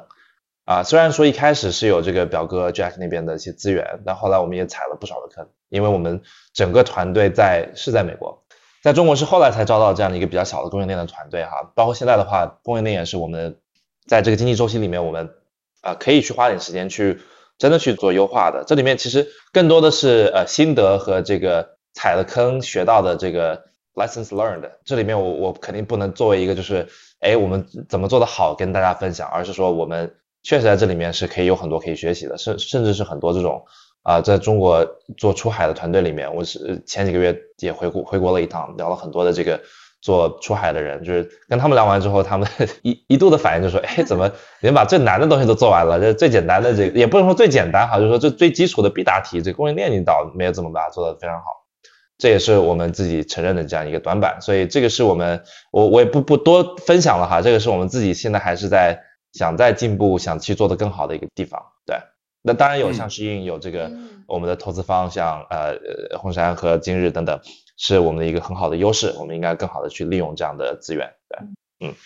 嗯，就是刚才我其实提到嘛，就是你之前做那个亚马逊，然后 Order DTC，然后一直是在做独立站嘛，但是国内很多中小型的出海玩家普遍选择先在这个亚马逊上开店，然后过去可能很多人赚取了丰厚的利润啊，你之前应该有感受，因为。我记得好像你分享过，就是你的第一桶金好像来自于这个做亚马逊电商，我不确定是否真实啊。然后，但是呢，平台一旦改变这个玩法或者加强监管之后，可能之前积累的一切都会毁于一旦，因为你第一个是没有直接掌握消费者，第二个是依赖于平台之后，你就被它所左右嘛。尤其是近些年吧，随着这个生意的崛起，然后国内的出海商家普遍意识到要做这个独立站啊，做品牌。但是没有这个平台的流量加持，加上很多大家对海外市场用户习惯啊、本土文化，包括那个 storytelling 的方式都不熟悉，所以这个独立站，尤其是在冷启动阶段，往往是这个比较难的。然后也有很多，就像你刚才讲的，国内的商家可能就哎，供应链好简单啊，因为他们天天在做嘛。但是他们有供应链能力，但他并不一定有做独立站、做品牌的能力。你应该也见证了这几年这个出海跨境电商这个变化，整个过程应该有一些体会。就是也想请你分享一下，就是为什么一定要做独立站，以及独立站如何进行从零到一。嗯嗯，这个问题我觉得我我的观点其实这几年有有变化。首先，我不认为一定要做独立站，我觉得这个其实是因这个团队本身的优势而去决定的。我其实前几年一直是这样，就是说啊，所有品牌其实你要去做的话，一定要做独立站。但是我后来发现，就是说你如果是一个在中国的本土团队，你想去做独立站，你其实有很多你不具备的，这了解本地文化，然后一些资源的团队的一些一些一些优势，所以让你去做反而会很困难。呃，当然，如果说有有这样的团队，那如果呃我这几年做一些分享，我的一个很大初衷也是想提供，就是说我在这几年的积累的一些资源和一些心得，让更多人能去做这样的尝试，因为我觉得。做独立站的好处是，呃，它就是你刚刚提到的，跟消费者的距离是最近的。那你你不需要通过一个第三方平台去获客，你获得每个客人都是你自己的。那我觉得一个品牌的长期的成功，我认为确实是就是你能不能真正的捕获这个这个客户的心智。那这个作为一个独立站来说是最直接的一个方式。而且刚刚提到很多优势啊，假如说产产品的本身的迭代。然后营销方式的迭代，对吧？呃，做这种社区的这种这种呃土壤也是非常就就很很重要的，所以这些是好的。但是我到现在的一个观点就是说，作为一个品牌，你的第一点是你一定是要可持，就是说你你你的生存能力肯定要非常强，因为品牌它不是经过过去十年，包括 Warby Parker 开始美国的第一波 DTC 的这种所谓的成功的案例哈，到后来的美国的这样 DTC 的一个低潮，就是上。上市的这种 DTC 公司都做的很不是就不怎么样，对吧？嗯。啊，股股股价也一般，包包括刚刚说的这个 Casper 后来退市了，包括中国的过去几年，因为我也关注到中国的消费者，因为这个消费市场，因为我们的投资人包括当时讲了很多这种出海的话题，包括接触到很多友商，也有这种周期性，对不对？所以我们现在得出的结论就是说，品牌它一定不是五年、十年就能做出来的。到现在我们肯定也很很少能讲出这个品牌说真的是。很成功，没有下一个 Nike 或者是下一个 Patagonia、Lululemon 这种东西，它没有出来，对吧？啊，那我觉得就是说，呃，DTC 它起步的优势是能在这种谁都可以去起一个品牌，很快的时间能，因为它成本降降降降低，很快能通过社交媒体能去得到啊，可能传统品牌可能十几二十年前需要很长一段时间去积累的这样的一个口碑或者是一个。一个客户认知，嗯啊，但它的劣势是你做这样的事情，除非你的运气很好，或者是你的营销真的就是能一下子爆爆发，砸很多钱去去做品牌营销、内容营销，很昂贵，这个事情很贵，对不对？你你要去说就是花花钱买流量嘛，这个这个是很贵的事情。所以其实如果通过亚马逊，你你通过赚钱的方式把这个产品先投入呃这个市场，然后让消费者能接触到你，像 Anchor 是一个很好的。例子对吧？它也是一个不妨是一个很好的做法，但是我觉得 Anchor 像这样的公司，呃，我很佩服啊，很很看好。然后其他的一些可能类似公司，它可能一个很大的问题就是说，你已经把这个盘子做起来了，然后你现在要很克制的去做一个可能不是很赚钱的 DTC 的独立站的生意，让你去花很多的这种见不到效果的这种品牌营销，嗯，对吧？你有没有这样的决心？特别是你作为上市公司，对吧？你做这样的事情，你的。你的这个这个 P N L 做的就很不好看了，那你能不能这样去做？这个我也不知道，这个也没有很好的例子，就是说有公司是能先从亚马逊，然后再转型做一个很就是众所周知的品牌，对吧？Anchor 虽然它商业价值很很高，但是它品牌的认知度在美国其实也不是那么高，嗯，它其实应该是很高很高的，因为大家买的都是它的东西，嗯，但很多人不知道买了 Anchor，所以这个我觉得还是呃，我一直在思考的一个问题，呃，我觉得我们还是很很早。很多人说出海已经加入进入什么下半场什么中局，我觉得我们上半场的第一局还没有没有没有跑完，对吧？我觉得这个做品牌的方式的这种呃试验还在进行中，所以我现在也不想很笃定的说，就是说一定要去做独立站，嗯。嗯，对，我觉得这个观点特别有意思，就是呃，也和我的预期想法也不太一样啊。因为我自己，因为句子，我句子就创始人嘛，那句子过去九年一直基于微信生态，在为企业提供营销和技术的服务。OK，那我们说微信生态，其实绕不开的一个词儿就是国内一说私域。对啊，所以我也是国内最早做私域的一波人。嗯那句子今天呢，在企业微信自动化领域，应该是现在是国内最头部的嗯啊，所以做了很多大品牌。那其实今天我自己经历了一个整个的这个，我也感觉我经历了很多营销的周期。那在早期呢，我觉得 DTC 啊，其实我会直接等同于私域。对啊，那我之前对所有人讲的是私域你不做你就不行，嗯那对吧？这是要你自己的流量。对但是其实今天我我和你有一样的感受，就是当你穿越周期以后，你会发现私域这个事儿是不是一定要做？嗯今天虽然我就是做私域的，我就做私域工具的，嗯我依然是一个问号。对，以及你适不适合做私域？对以及当我做了很久，我再跳出来，我会发现，那可能对于很多品牌来讲，公域还是占它的大头。是尤其是我服务了非常多头部的这些品牌以后，我们会发现，直到今天，它所有的预算里边百分之九十甚至百分之九十五的预算会投给公域。嗯啊，那它不会投给私域，然后它的收入里边，那甚至最多最多我接触到的最多品牌百分之二十来自私域的已经是非常强的，而这样的公司几乎没有。那，OK，我服务就比如说我们服务欧莱雅呀、宝洁啊、Baby Care 等等这么多品牌，我都是这样的感觉。所以就像今天我和你一样的感觉，我也是一个开放的问题。那么到底是说什么样的人适合做私域对，什么样的人适合做独立站，以及独立站 DTC 到底是不是说就 Direct to Consumer 是非常重要的。是的，但是它是不是合适合你的品牌？包括我，我在这这这段时间在美国有一个特别深的感触，包括之前我一直在做出海嘛，因为句子接下来因为做国内，呃，企微我们想把企微这个私域出海的方法论复制到海外，这是我们想做的事情。对。那可能我的感受反而是，那如果你要做独立站，这个也不一定对啊，因为我不是特别专业，但我觉得可能他对于文化的理解非常重要。没错，那刚才你聊到很多你对美国的文化的了解，包括你合伙人对美国文化了解，包括你从小生长在这里，那这个时候你是其实有一点，就是你是非常了解他们的文化的，那这个时候你是知道如何去做这种品牌。而对于一个可能他只是来美国一个月，或者是说他完全的供应链在中国，那他想去重新塑造一个品牌，而他对美国又完全不了解，然后他想哪怕重新在这边搭建团队，我觉得都是非常非常难的事儿。是的，因为我的感觉是两边的文化是完全不同的，所以其实又回到你刚刚的问题，你说这个，嗯嗯，不是所有的事情都做到了满分，比如供应链可能做的不太好，但我觉得可能正是因为你们对产品的极致追求，对而让这个事儿就会稍微差一点。我觉得每一家公司它就应该是不完美的，这样才能是一家非常伟大的公司。对，就是刚刚你讲到这些东西，我忽然有一些呃比较多的一些感触，因为 DTC 和私域其实在很多时候是划等号的。是的对对对，所以就多说了一点。那回到接下来的问题，就是因为我们接下来也聊一聊营销的话题，因为我做营销嘛。嗯那除了产品好以外，高增长其实也离不开特别好的营销。那在线上营销的获客上，其实你们的打法都非常的棒，然后而且也是反直觉的。我觉得你们在产品和营销上是超级棒的。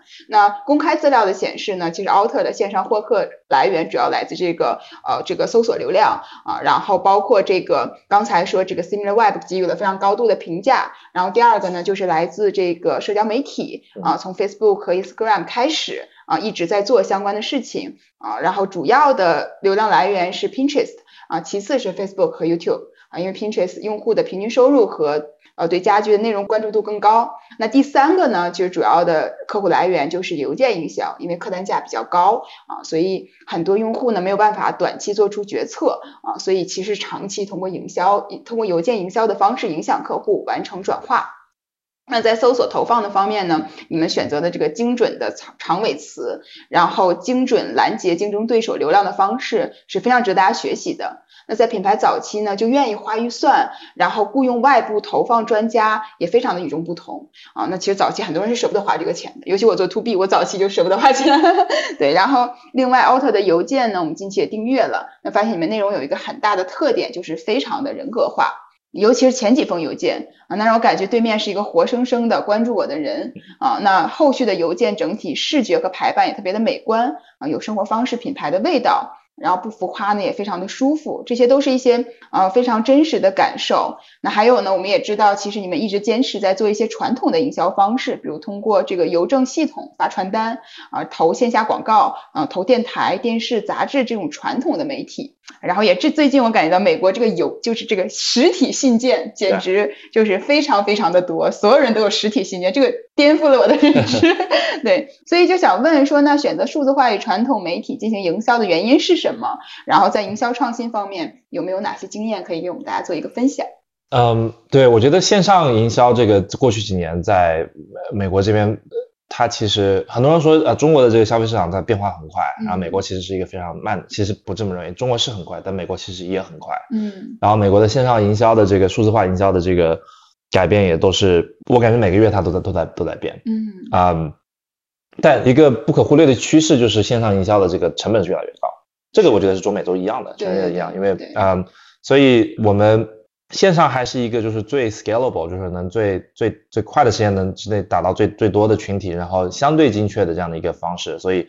头两年的话，我们确实选择这样的方式，因为我们也是作为一个新品牌在摸索谁是我们的客户。嗯，那通过这种自然选择，对吧？通过呃搜搜索，通过这个啊社交媒体，其实能大概能看出来这个画像，就是对你的品牌感兴趣的人是谁。但是对你品牌感兴趣的人和最后转化的人。它又是一个一个筛选的过程，嗯，那你转化的人里面，他的一个跟第一波信号就投放了去呃这个关注的这些人，他的区别在哪里？所以这样的情况下，就是我们后来发现，这个转化的人他其实反而可能有更好的方式去触达他们，包括一些线下的媒体，那就像你刚说的一些新建啊等等。那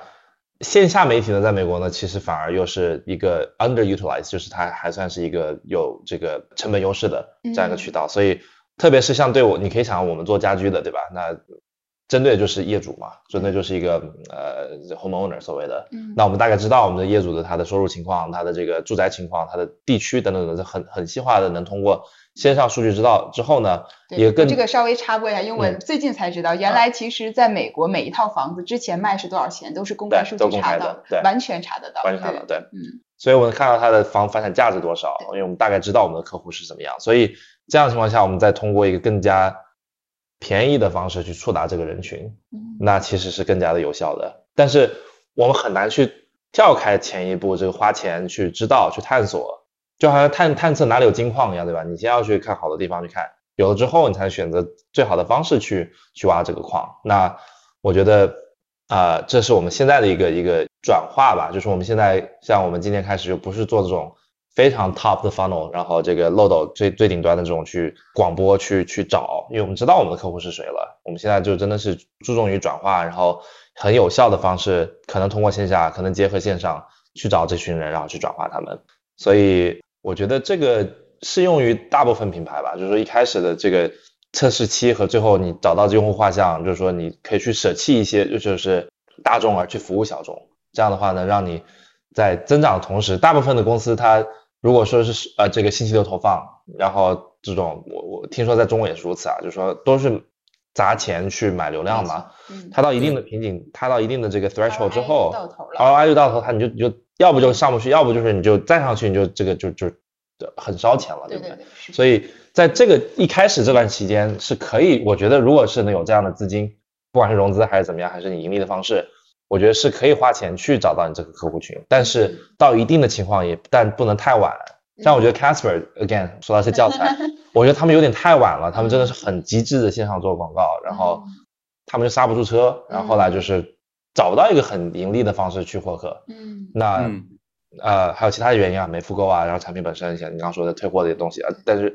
很重要一点是获客上面他没有在与时俱进，他没有去很快的去认识到这个。烧钱获客的这个弊端，嗯，后来就不是太成功，对吧？所以我们是现在是就是进入到了一个 OK 精准化，然后既然知道他们了，已经花了这这这个钱了，对吧？那现在你就是好好的去怎么去精准去转化他们，这是一个呃我可以分享的一个经验，对。对，就其实顺着这这个顺着我也觉得就是又想多说两句关于营销的，是嗯。其实很多，我现在的观点就关于又提到提到我们说国内说公寓和私域嘛，那什么时候做私域最合适，以及 timing 是什么时间点？其实更多的是早期，你不要指望着你直接搞到一堆私域，因为你压根没用户，你必须要依靠公寓去拿到大量的流量过来。但是你也同时必须要注意的一件事就是公寓里我拿到的东西一定要沉淀在我的私域上，以及在什么时间开始我要开始花大重力去做这个事儿，因为最终最终我觉得所有的生意都是一样，我一定要拉长它的 LTV。对，但只要我拉长了它的 LTV，我只要增加了它的复购，那我就可以打平最初始我的获客成本。是的，因为最终我算的就是获客成本和我的收入嘛。对。那我的收入如果它越来越长，以及如果后面的我的这个获客成本是可以通过裂变转化或者这种 reference 去实现的话，那我的获客成本又会降低。对。那这就是一个特别好的一个商业模式。回到句子上，那我说我过去九年一直在做微信生态，那我的底层逻辑就是，我认为微信已经逐渐代替了传统的电话短信，成为新一代的运营商，所以过去所有基于电话短信的业务都值得在微信上重做一遍。那我觉得这个机会是巨大无比的。那今天我更坚信的一点就是，我认为所有过去基于电话短信的业务，在全球范围内都值得在新的 IM 上重做一遍，就是这种即时聊天工具上。那我们说 DTC 也好，就是各种各样说法都好。那我最早在国内提出的叫对话式营销云，我们在做的，那就是在聊天工具上完成整个这种转化。对，那它一定是后链路的，一定是说我在公寓做完了以后再去做后链路的事情。嗯，啊，所以我们是在做智能对话式的营销云啊，我们在做这样的事情。那我们主要三大行业吧，消费啊，泛互联网和这个政务金融。呢消费其实还蛮多的，包括像这个。Baby Care 啊，宝洁呀，欧莱雅呀，元气森林呀，泡泡玛特呀，薇娅呀，就大部分都是我们这样的客户。然后其实前年呢，我们是上线了我们这个 WhatsApp 的产品，去年呢我们做的这个商业化，然后落地了几个客户，然后包括我们后面会做这个 WhatsApp、Facebook Messenger、Instagram 等等的，相当于把国内的这种营销的方式啊，我们是我觉得其实是有机会，因为国内其实非常非常卷。复制到海外去做这样的一个事情，为海外的商家赋能。但我这一趟美国之行，我感觉很深的一点，我我也在思考，可能今天我没有答案，就是到底是 Facebook Messenger、Instagram、WhatsApp 更好，还是说短信和邮件？嗯，因为在美国确实还是蛮传统的。对。但是华人的市场呢，可能又又有很多这个微信的社群的存在，因为美国华人市场还是非常非常大。是的。对，所以所以这个其实也是我的一个比较开放的问题吧。那我其实我也想。佳克，你也是这个在中美两边，尤其你对美国的文化非常了解。那其实想让你聊一聊相对比较开放，比如说关于私域营销啊，然后包括中美的私域营销啊，包括就是有什么样的一些不同的点，然后包括你们是在美国如何做这么好的？因为我觉得更多聊的可能是呃为什么你们的复购会这么好，以及你的 LTV 拉的这么高，这也是刚才你讲到的你们的商业模式更成立的一个点呢。这个其实是在后链路这一块的事情，所以想请你分享一下。对这个，我觉得你应该是专家，所以我可能应该要请教你啊。但是中国，因为我没有在中国做过，所以我不能很好去做比较。嗯。但在美国的话，像你刚刚提到的，其实最主流的还是 email 和 text SMS，就是就是短信。嗯。那在短信营销的这这个呃赛道里面，有好几个独角兽。对。这个 attentive 应该是可能是最大的。超级棒，对对。嗯，所以我觉得短期之内的话，在美国应该还是短信会比其他的 IM 会会流行很多。当然，我现在也看到一些这个，呃，首先 WhatsApp 这个这个产品其实很奇怪，在美国其实不是那么流行，大部分用的还是 Facebook Messenger。它在拉美特别流行，对，全世界都很流行，除了美国。它是最大的，对，就是对，所以对美国这个认知到这一点还蛮重要，就是其实 Text 还是还是主要的一个渠道。啊，不管是安卓还是 iPhone 手机，对，那 email 的话，我觉得是对于我们这种品类来说，我们的品牌 specifically 是很重要的，因为一是刚才提到我们决策周期是很长的，嗯，二它这个购买的这个人群，它其实就其实通过内容营销，通过这种非常的人性化、细节化、有温度的这种方式，其实是更能打动这个人群，而不是就是可能做的比较。机械自动化，对，就是就因为它这个这个信任感很重要嘛，毕竟是客单价六千美金以上这样的一个东西，嗯，而且你是一个新的品牌，对吧？它是一个非常重的一个决策。那除了买房子、买车之外，最贵的就是买家具了，而且是买六千块钱的户外家具。那这对他们说其实是一个非常非常大的一个决策。所以电子邮件 email 来说，对我们来说很重要。我现在几乎每天能收到 order 的 newsletter。哦，是吗？应该不会每天吧？每天有点多，应该是两天吧？两天两三天应该差不多，对。这里面有一些，就是要说你不能太频繁，对吧？每天收到，那人家把你给拉拉黑了，对吧？嗯。或者说，如果你不够频繁的话，大家可能忘了你。但是，怎么把这个邮件内容做的是不是关于你自己品牌去营销的，而是我们的初衷就是我给我们的这个呃营销团队，就是说你怎么给我们客户提供有用的知识或者是内容，嗯嗯，怎么给他们提供价值，嗯。然后他才会建立的是信任，而不是转化。有信任之后，你自然会有转化。嗯，所以就是说，这个是我们可能做法有点不一样，就是我们其实很少邮件，你会发现不会说是啊某某产品什么这促销几个这多多少块钱，对吧？更多的是哎这个夏天你怎么最好的方式怎么去 entertain 这个 your guests 怎么做 barbecue，然后我们可能出一个这什么做什么户外烧烤的配方，就等等的，或者是我的合伙人讲个什么户外的这个摆放的一些一些心得等等，这种内容其实很好。它虽然不是一个重转化的，但它是一个重心智培养的这样的一个东西。所以，我们营销团的第一个 full time hire 就是做所谓的 life cycle messaging。我们我们叫 life cycle，就是这个呃周期化的营销。那 email 营销对我们来说是最重要的，然后其次就是 SMS 这个短信营销，然后后来才是招了这个呃效果营销这个 performance marketing。对，我不知道中国是不是也是呃，因为我在微信上也看到一些就是会给我推一些什么内容啊，然后。呃，起码在美国这边的话，其实这种非 transactional 就是非交易型的这种内容，嗯啊，我觉得是比较吃香。你能其实能看到这种短视频也是如此啊，就很多都是就是给你展示产品或者是一相关的一个一个东西，而不是说就是来给你推销一个东西。对，我觉得内容本身是是很重要。对，就你刚才也聊到说，现在你的邮件营销现在要多于这个短信营销。邮件营销你现在用的是 Intercom 是吗？还是 Mailchimp？邮件我们用的是 Klaviyo。Klaviyo 啊啊，然后这个短信营销用的是 Attentive，啊，也是 Klaviyo。也是 Klaviyo。对对对哦那现在你们还在用 Attentive 或者 Intercom 这样的？我们 Intercom 在用，Intercom 是因为我们这产品比较比较贵嘛，啊他们其实是很多人他想要去真的去问一个就是一个活生生的人，就是给我一个一个销售或者是一个客服，我会感觉好一点，对吧？所以 Intercom 是一个聊天软件。对的，我们定位其实我们一九年去 YC 回来以后，我们定位是 Intercom for WeChat，然后嗯 Intercom for WhatsApp、类似这样的产品，所以我其实还蛮想听你聊聊 Intercom，更多解决的售后的问题是还是售前的问题？售前售前的问题。售前问题，我们我们有一个内部的销售团队，这个对于电商公司来说很罕见，因为营销团队肯定是有的，是的，但销售团队这个事儿，就这个 C 端的销售团队确实对 C 端销售团队，嗯但我其实以前做 B to B 的嘛、嗯 s a a s 的，所以我其实给团队的一个一个比喻就是说，SaaS 里面其实可以分 self serve 和 enterprise，就是这种嗯。enterprise 对吧？对美国特别 SaaS，你讲说，哎，那种五十块钱一个月或者很便宜的，你可以自己 sign 是然后你不需要跟任何的人去做对接，你就 sign up 让自己 on board，嗯。或者就是白手套，就是 enterprise，、嗯。就是你要跟一个销售人员对接，account executive 跟你去 set up 等等等等，这样嗯。Salesforce 这种。其实我们是在 C 端里面的 enterprise，哦，你从哦价格里面你也能看得出来。是的，是六千美金，它你卖的不是一个一百块钱的鞋子，对一般是六千美金的一个沙发。嗯那这里面它需要白手套服务，那需要这种一对一的对接。嗯那所以我们的销售团队，我也不是请这种可以说是雇佣兵，难听一点，就是啊你能成交一单，我给你多少提成。嗯我们销售团队都是内部的，就是很高的底薪，然后贯彻公司文化，他能去代表我们公司去跟人家去去交流的。嗯这样的销售人员，就是客户跟我们销售人员去对接的时候，一对一通过 intercom，他就会觉得他不会急着要去成交这个单子。我们甚至会有会说你不要买这个产品，嗯甚至我们甚至有做过比较傻的事情，可能就是就说，哎，你这个产品其实跟我们这个竞争对手的那个产品比较比较配，你可以去跟这样去配。呃，这个想到供应链，我们有些嗯产品还没有那么快上新，对吧？我们甚至会真的是推荐竞争对手的一些产品给他。那所以这个人性化的这种一对一的这种方式，它其实能通过 intercom 这种这个双向的这种这种呃 interaction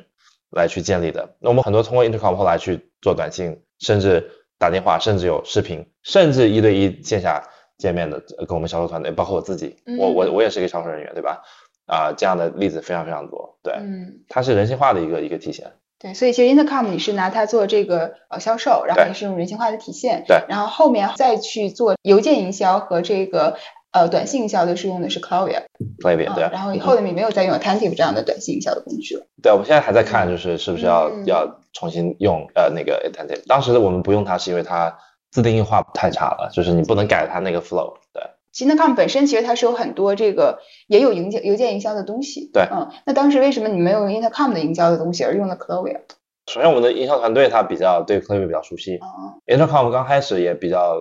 我们刚开始用他们说他们的功能还没那么完善，所以也算是一个就是 Klaviyo 用的还不错嘛。你们是哪一年在用 Intercom 的？二零年吧，应该是二零年、二一年、嗯二零年应该差不多。零年，对，对，我看 Intercom 里边有那个 campaign，然后所有的邮件的这些自动化，后来我看他又上了这个 flow，对，嗯，然后就你可以设置一系列的营销的流，是哦，但然后 Klaviyo 也可以嘛可以，可以，你就对接到 Klaviyo，然后其他就自动化就好了。嗯。嗯，有两个话题我想延伸聊一下，一个是，其实刚刚你说的那个，就是嘉瑞也提到，就是那个人格化这个事情啊，因为正好是前两天我收到那个你们的那个 Author Newsletter，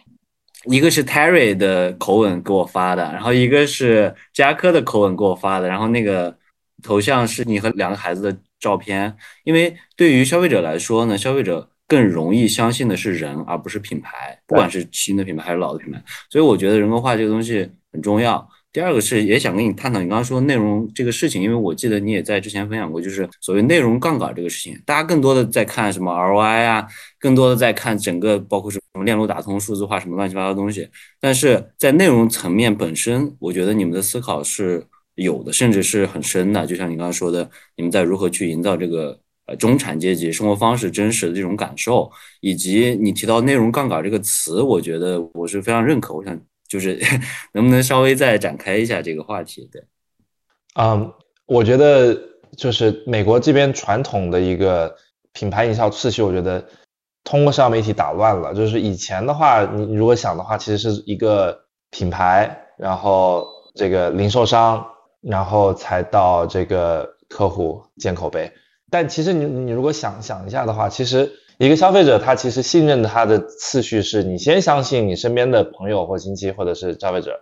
再相信这个啊现在的话意见领袖对吧？就是就说一些这个 KOL influencer，嗯，然后可能是再相信品牌，最后才相信零售商。其实它是有点本末倒置的。那包括你刚刚讲到的，就是说内容本身它其实是能。能一个很好的、很真诚的方式，能把一个品牌直接给就是跟消费者进行一个建立。那像你刚刚说的，就假如说用我的合合伙人或者我自己的这样这样的一个一个画像去做这样的一个所谓的宣传，对我们来说就是跟客户建立的一个连接，对吧？那其实很多客户他买品牌是因为刚刚讲到他他是认可这个品牌的一些价值观，他所谓的透明化和人性化，就是能通过创业者和这个。品牌的发起人来去体现，你其实看一下这个美国现在最成功的很多品牌，像 Tesla 啊，苹果，虽然说乔布斯已经过世了，对吧？但 Tesla Elon Musk 对吧？买的其实就是 Elon Musk 的货，对吧？他们买的不是特斯拉的车，然后 Patagonia 对吧 e v a n 然后 Nike Phil Knight 他的故事写写这这本书，他其实买的就是这个创始人的这个口碑，就是我相信这个人，对吧？他买的就是这个这个人情，而不是这个。品牌或产品，所以，呃，我可能刚刚这个有有点内容有点有点杂乱，就是说，其实最后其实就是一个很简单的一个东西，就是你到底信不信这个人说的这个这些话，然后凭什么信他的话？那凭什么这一点就是说，你怎么通过内容去很真实的去表达你的这个这个品牌的状态和你自己坚信的一些价值观？哦，还有一个很好的例子，那天那个 Dollar Shave Club 应该是算是一个成功案例嘛，对吧？卖那个剃须刀，那天那个创始人来我们办公室。呃，也我也不知道他会来，然后他突然就走哎，我说，哎，我认识你，是 Michael 啊，对对对，我是买来去买户外家具的，他就是很好的例子，他火的原因就是那个 YouTube 视频嘛，嗯，就是他对着一个在工厂里面，在一个对仓库里面嘛，然后他就是嗯对对着那个摄像摄像机，就是一个第一人称，就是跟你讲，对吧？就是我跟你讲的故事很搞笑，对吧？然后就大家就疯传，就你觉得你跟他距离就很近，然后后来就好多好多公司去抄袭他这种方式，就说啊，我作为创业者，然后给你。叫什么 breaking the 呃 fifth wall 就是 fourth wall 给你去讲，这个方式也是我刚刚讲的这这一套的一个体现的方式，就是创业者、创始人跟消费者的距离特别近。其实你想，你当时 Phil Knight 或 Steve Jobs 或所有的所有人，他没有这种 luxury，他没有我们现在的这种社交媒体的这种工具，能去能跟消费者能建立这样一对一的这种交流。我们现在新一代的创业者有这样的一个优势，那肯定要去利用它，不管是短视频还是邮件还是怎么样，就是。对，所以你在塑造现在你自己的 IP 吗？啊，不能说是自己的 IP，它真真的就是跟品牌是挂钩的。我品牌就是我，我就是我品牌，就是对对，它不一定是我自己的个人的 IP，对不对？对，嗯嗯。下面我们聊聊品牌啊，因为你刚刚提到那个 Order 在最早期就推出了那个 Neighborhood Showroom，呃，中文叫邻居体验家计划。早期是免费申请，然后很快就转化为已经购买过产品的消费者可以在你们官网申请成为体验家，然后消费者。就变成了种草官，然后对 Order 产品感兴趣的这个用户，可以在官网寻找附近可以参观的这个体验的 showroom，然后沉浸式体验这个产品在实际的这个户外居家的这个场景中的运用啊。据说吧，就是你们目前已经拥有超过一千个 showroom，我感觉可能会更多啊，遍布美国，呃，也快速提升了这个品牌的知名度。就是把消费者的后院变成展厅，我觉得这是一个非常妙的一个 idea。我感觉跟你之前做 SaaS 那个众包模式的经验应该有点关系。对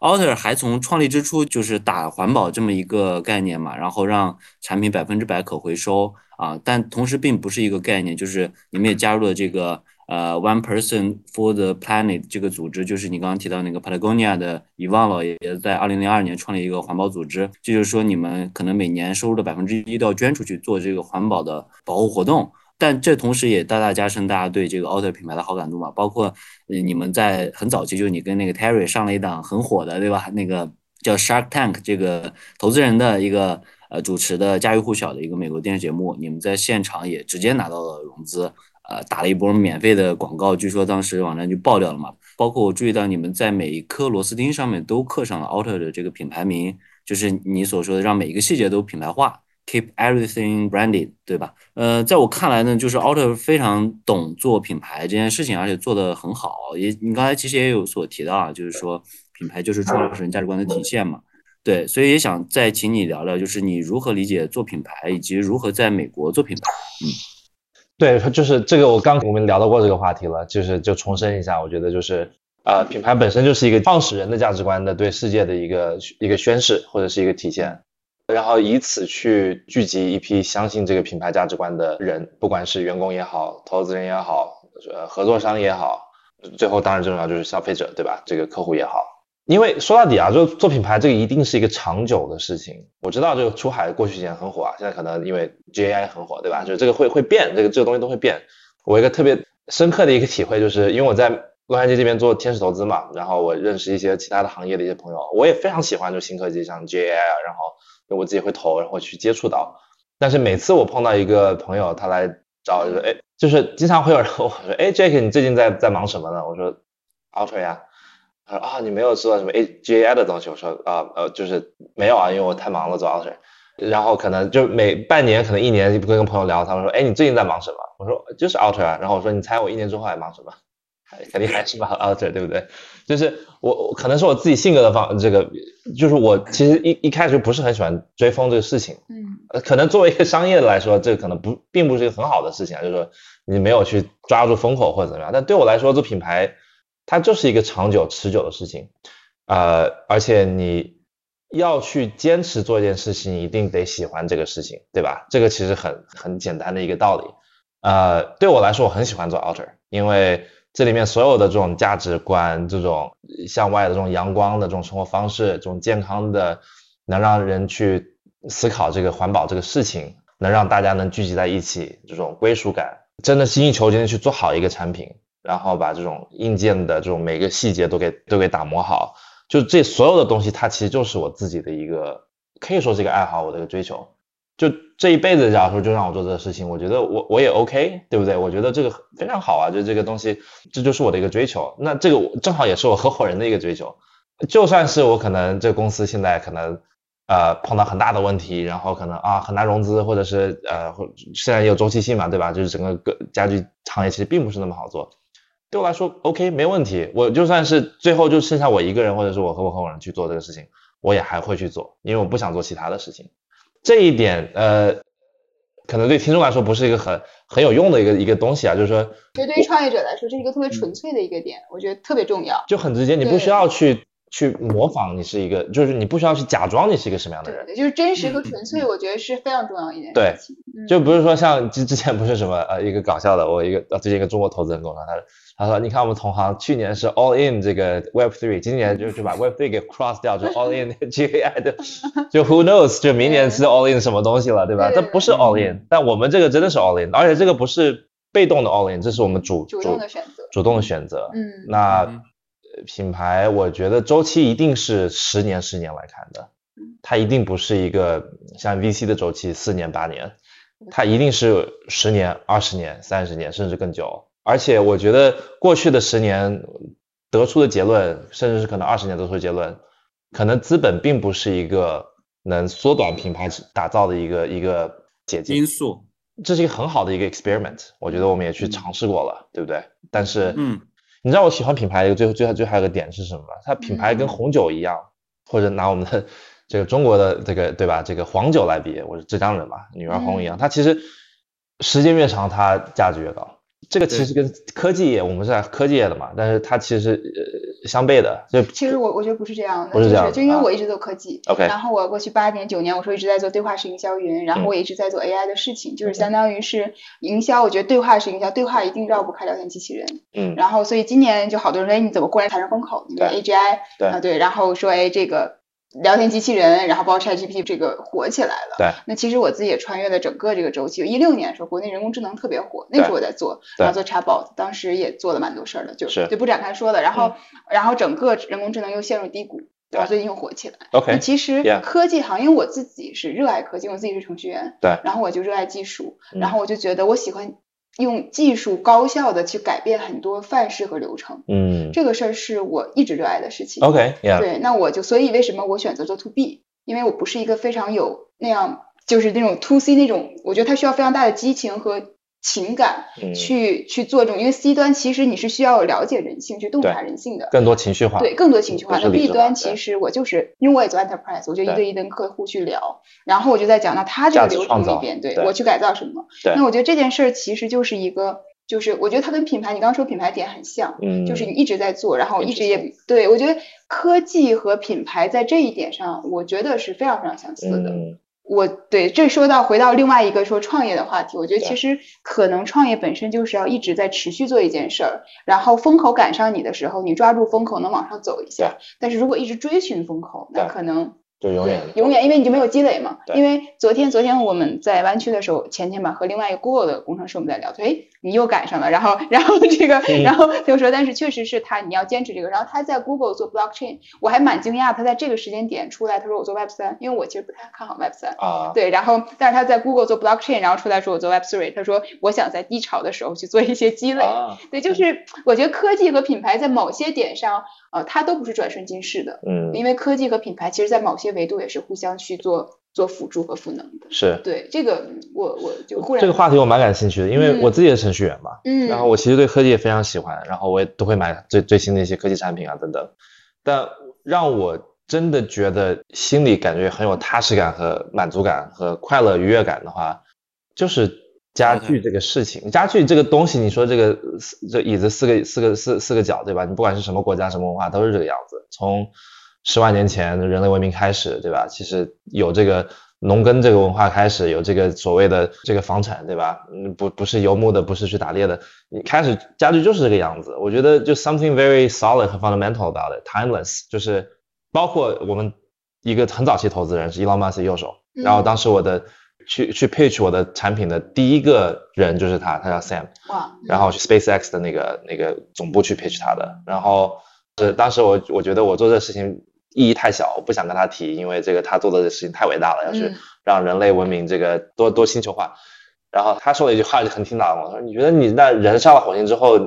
那你该睡哪该坐哪还得家具嘛，对不对？所以我觉得这东西对我来说就是一个当时算是找到了一个就是哎这个东西我真的是可以。做下来，而且我真的确实很喜欢这个这个东西，呃，所以 anyway，所以想讲回到品牌，我觉得我们公司内部有一个文化，它是一个日本的一个价值的这样的一个体现，叫做 ikigai，嗯，I K I G A I，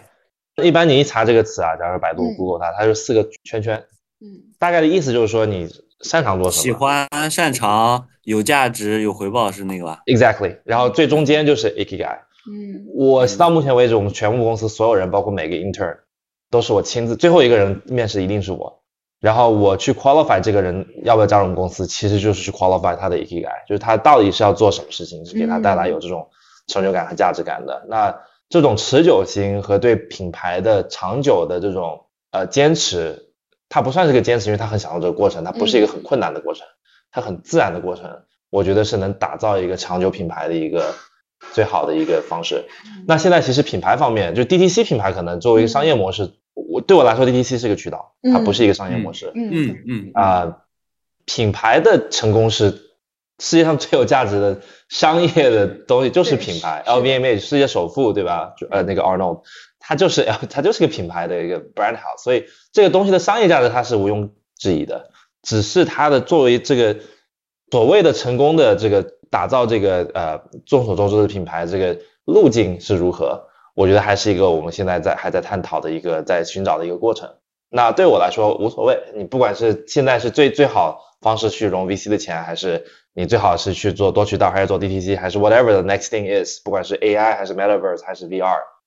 最终消费这个这个东西是很久的。嗯我做的东西就是做最好的产品，它是能让客户能感知到它的价值，那这个东西就是可以成立。那如果我和我合伙人只要是还有一口气做下来，对吧？包括以后 我相信，嗯包括我们过过过世之后还是能存活下来，这个才是一个一个伟大品牌的一个体现方式。呃，我觉得能延存下去，那才是品牌的一个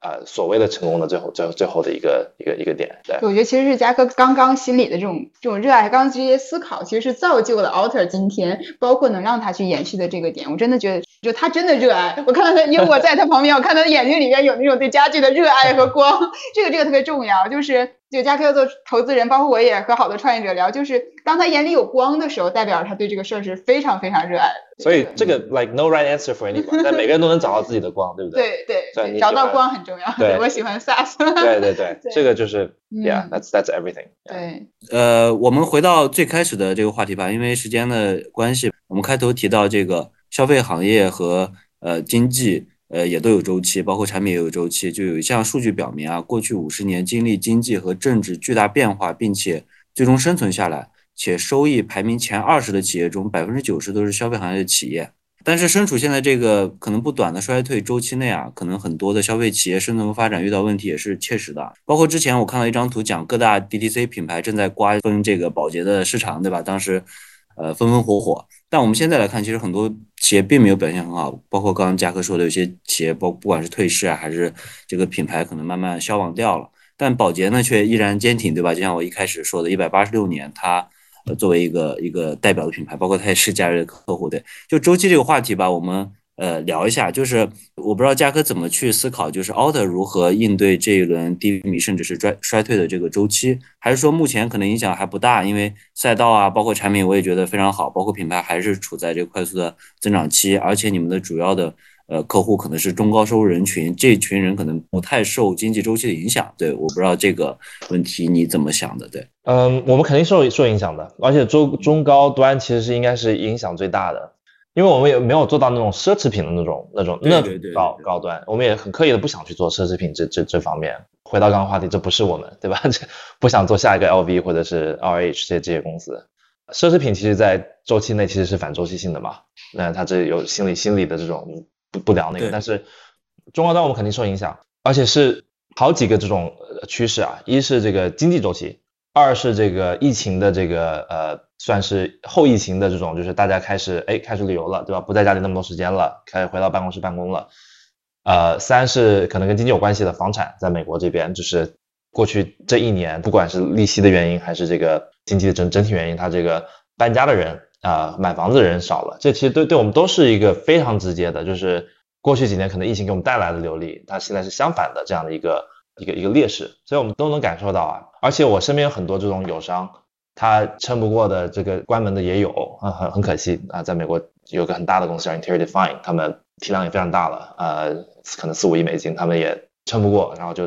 就直接就破产了，上几个月。啊、相对来说我们比较幸运，就是我们虽然能感受到这个消费者他的这个消费的这种欲望和他的这种决策的这个决策周期更长，对吧？让他欲望可能更低，但是呢，就是说我们呃，就是说我我想买我们的品牌的这个客户，他还是想买这个品牌，他不是说就是说像 OK，我们这样举例子好了，可能更加直观的，就是想买 Tesla 的人，他不是说就买随便买个电车就行了，嗯。他还是想要这个 Tesla 的，不管是它的独特的功能性，还是它品牌，还是它对 Elon Musk 爱 whatever，对吧？他还是想买那个东西，所以我们这样的消费者他还是有，所以我们他这个是我们的基本盘，呃也是我们对品牌执着，然后对这真诚性去坚持的一个一个好处，就是说你在最困难的时候，还是有很多人很爱你，然后还是要等着你，所以这点我们也还好，包括我们当然就是呃，我们投资人也很给力，对吧？这个我们必须要把这个实话实说，然后也给我们很大的这个这个支持。OK，那讲过这个之后呢，我觉得这个低迷和这个衰退周期，这个其实是我觉得，我们就用 DTC 品牌这个吧，我 again 我不认为它是一个商业模式，但是就是作为一个类类目来说，是我觉得是我们这个行业碰到的最好的事情。这可能有点反直觉，因为确实很多人就挂掉了。嗯，但我觉得这个挂掉是必然的，就是说你的商业模式真的最终就不支持你这个可持续发展。哎，真的是，真的，谢谢你这个这个词，对，就就集中这个，因为现在包括有很多像 Casper 的创业者，现在开始做一个新能源的一个公司。呃，我上周才见到他，在 LA，然后就满满的收获，对吧？就前面的怎么做，应该怎么做一个公司。其实你想一下，这个我们从 Warby Parker 算是呃这个 DTC 的这个鼻祖，在在美国来说，对吧？他是几年？零九年，对吧？零九年还一零年开始的，我记得，一直到现在，呃，大概是十四年的时间，这个一直是一个超级牛市，就是没有任何的资金上面的瓶颈。然后作为创业者来说，我个人认为我自己是比较克制的，然后会就是花钱就会比较，因为毕竟是中国人嘛，对吧？我们都是比较勤俭节约的，然后。我认为是很克制，但是就是在那样的一个经济环境下面，你可以一直融资，而且就投资人就是来敲门了，就给你塞钱，对吧？你就是再克制，你也很难去忍住，就是你就是就就花钱去做砸品牌。那包括像 WeBe Park 在内，包括 Casper，其实都经历过这样的一个一个时期，他没有真正体验到一个下滑期，你真的就是一个呃熊市里面就是就是融不到钱，你该怎么办？他没有思考过这种生存的问题，因为答案永远是融资。所以很可惜的一点是，就是很多这种团队他做的产品真的非常好，他能挑战了现现有的，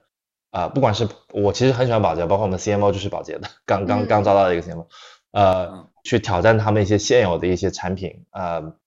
真的做了很多思考，然后做的产品真的也非常好，但是他生存不下来，是因为他像你刚刚讲的，就是他可能供应链没做好，或者是财务没做好。像我们的话，我们一个很大的一个错误，做我作为 CEO 来说在检讨的就是。我没有很早的引入财务的人才，嗯，对现金流的一个一个看法。Again，我一直想踩过这个坑，你也踩过，对，对我就我第一次创业的，特别是技术人才，对对对对对，背景的人，我觉得你真的就是就觉得财务的，就感觉对吧？这个而且我们相当长时间是产品先做好，对对，就特别可怕。我们我跟荣红杉那轮，我们红杉 partner 说啊。什么？你用的是一个外包的一个财务？我上一年用的你这个你这个体量的，你还用的一个三千美金一个月的一个外包的一个会计？我说 OK，我们是一样的。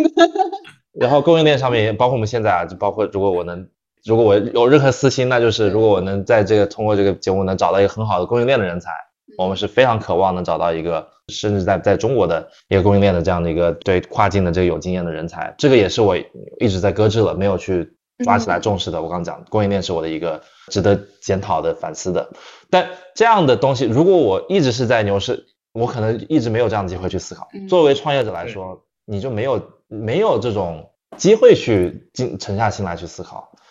呃，我一直有健身，但健身有一个很好的一个一个词叫 leg day，就是健身你的下半身，对吧？你的上半身，你举举重啊，或者下半身是这个做蹲起啊这些东西。就是在美国这边有个，就是 going to leg day is painful，就是很多人他不喜欢 going to leg day。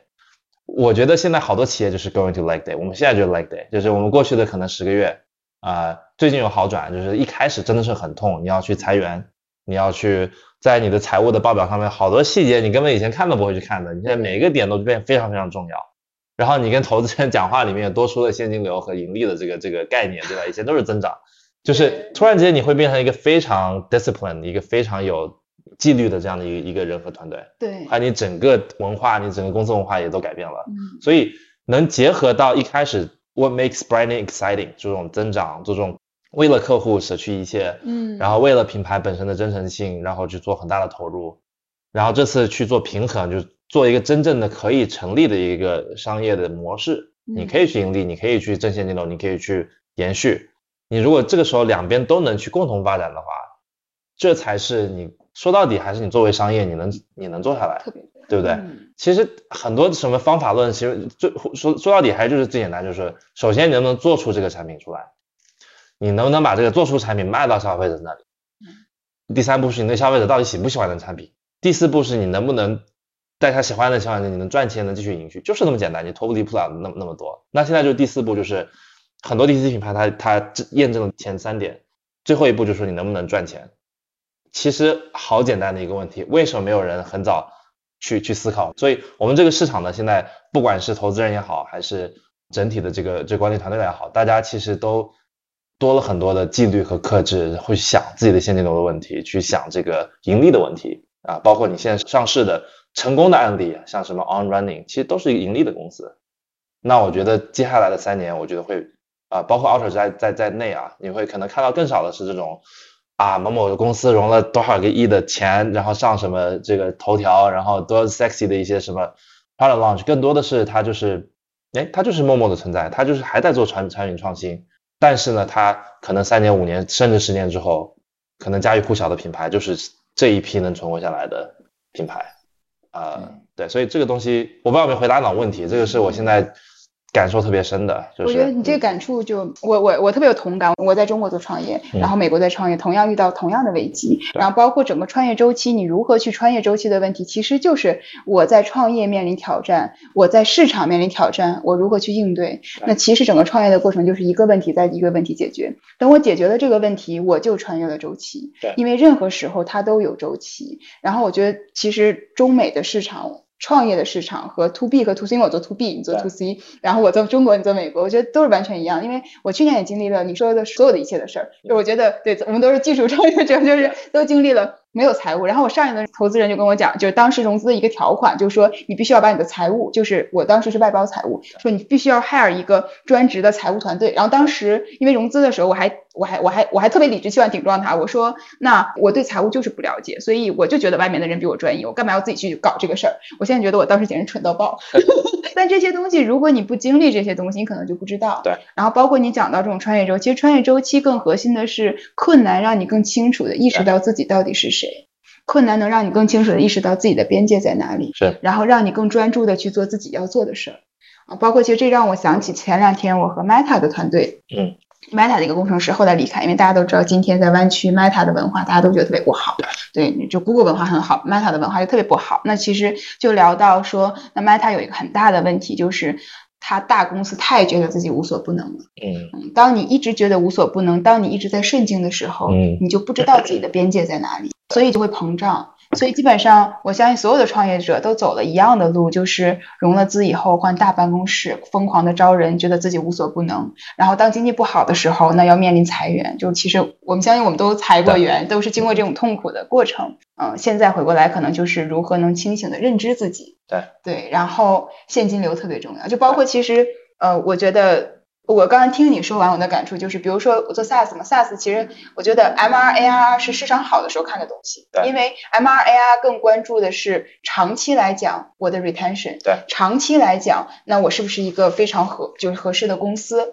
那今天比如说在经济不好的时候，大家看中的就是现金流，对，那就是今天句子很 很荣幸马上 break even 了，对，所以那就是是不是追求的是我每个月的回款的 break even？所以其实每一次周期和困境都在让我们。增强我们这个能力，对对对，所以我我觉得感触还蛮蛮蛮深的，就是特别特别大的一个收获。所以或者最后吧，啊，那大家可以帮我们快速总结一下这个，比如说一两分钟，然后看看创业的事儿，我们快速，因为其实刚才聊的蛮多的，对，我们也来稍微做一个小总结，或者你可以送给我们所有的听众朋友，呃，一两句创业的感想，我觉得都可以。对对，OK，我我觉得最重要的是还是找到一个呃合伙人，是可以跟你。首先技能互补，然后价值观是完全重叠，百分之百，不是百分之九十五，是百分之百的重叠。就是你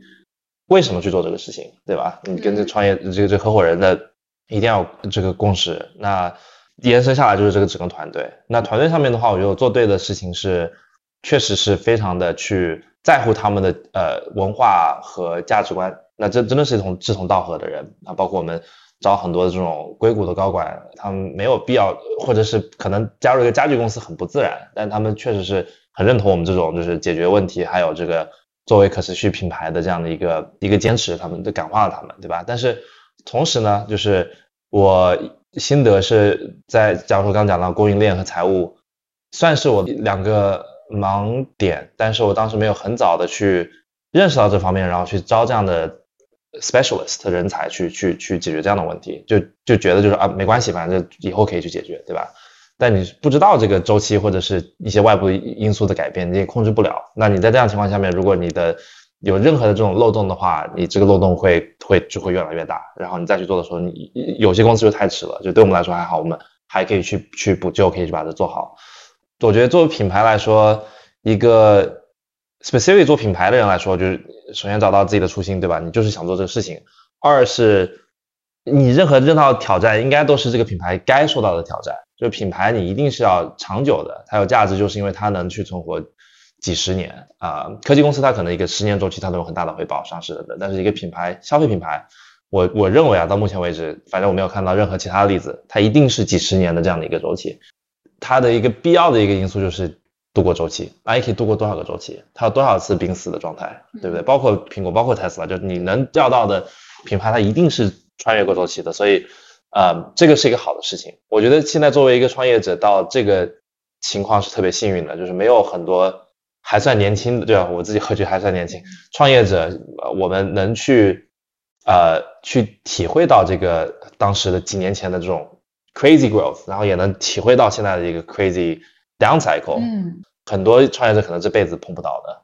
呃，这是我们的幸运。我们幸，我觉得是一种幸运啊。可能听听起来有点凡尔赛，但是确实是。但是我觉得是一种幸运，只要是你你认为创业这个事情是你的毕生所求，我觉得很多创业者他就是这样，他就是一辈子他就只能当创业者。首先他就是一个很差的员工。Let's be real，就是我是一个很差的员工，我只能去创业，所以。所以就是，那这就是你这辈子要做的事情。那那这里面的话，那就是我觉得这那什么是比现在这个周期更幸运的事情？对，反正大家嗯，乐观一点。就创业者还有一个点就是乐观嘛，对吧？我是一个 eternal optimist，我觉得所有的坏的事情都是一个好的开始。所以所有的坏的事情都是一个好的开始，我觉得这个特别棒。这个真的是就切身体会的十年创业，这真的就是这样子。对，所以大家加油。好啊，那今天就感谢嘉科。呃，真诚而富有魅力的表达，也希望看看有没有像对这个 Alter 感兴趣且这个符合 Alter 文化的，不管是供应链的人才，还是财务的人才，还是怎样，whatever，啊，也希望能够给大家创造一些价值吧。好吧，那今天我们就先到这边，嗯，感谢嘉科的参与啊，好，行，大家拜拜，拜拜。I said this time next year I'ma be the one who do everything and more you said I couldn't do.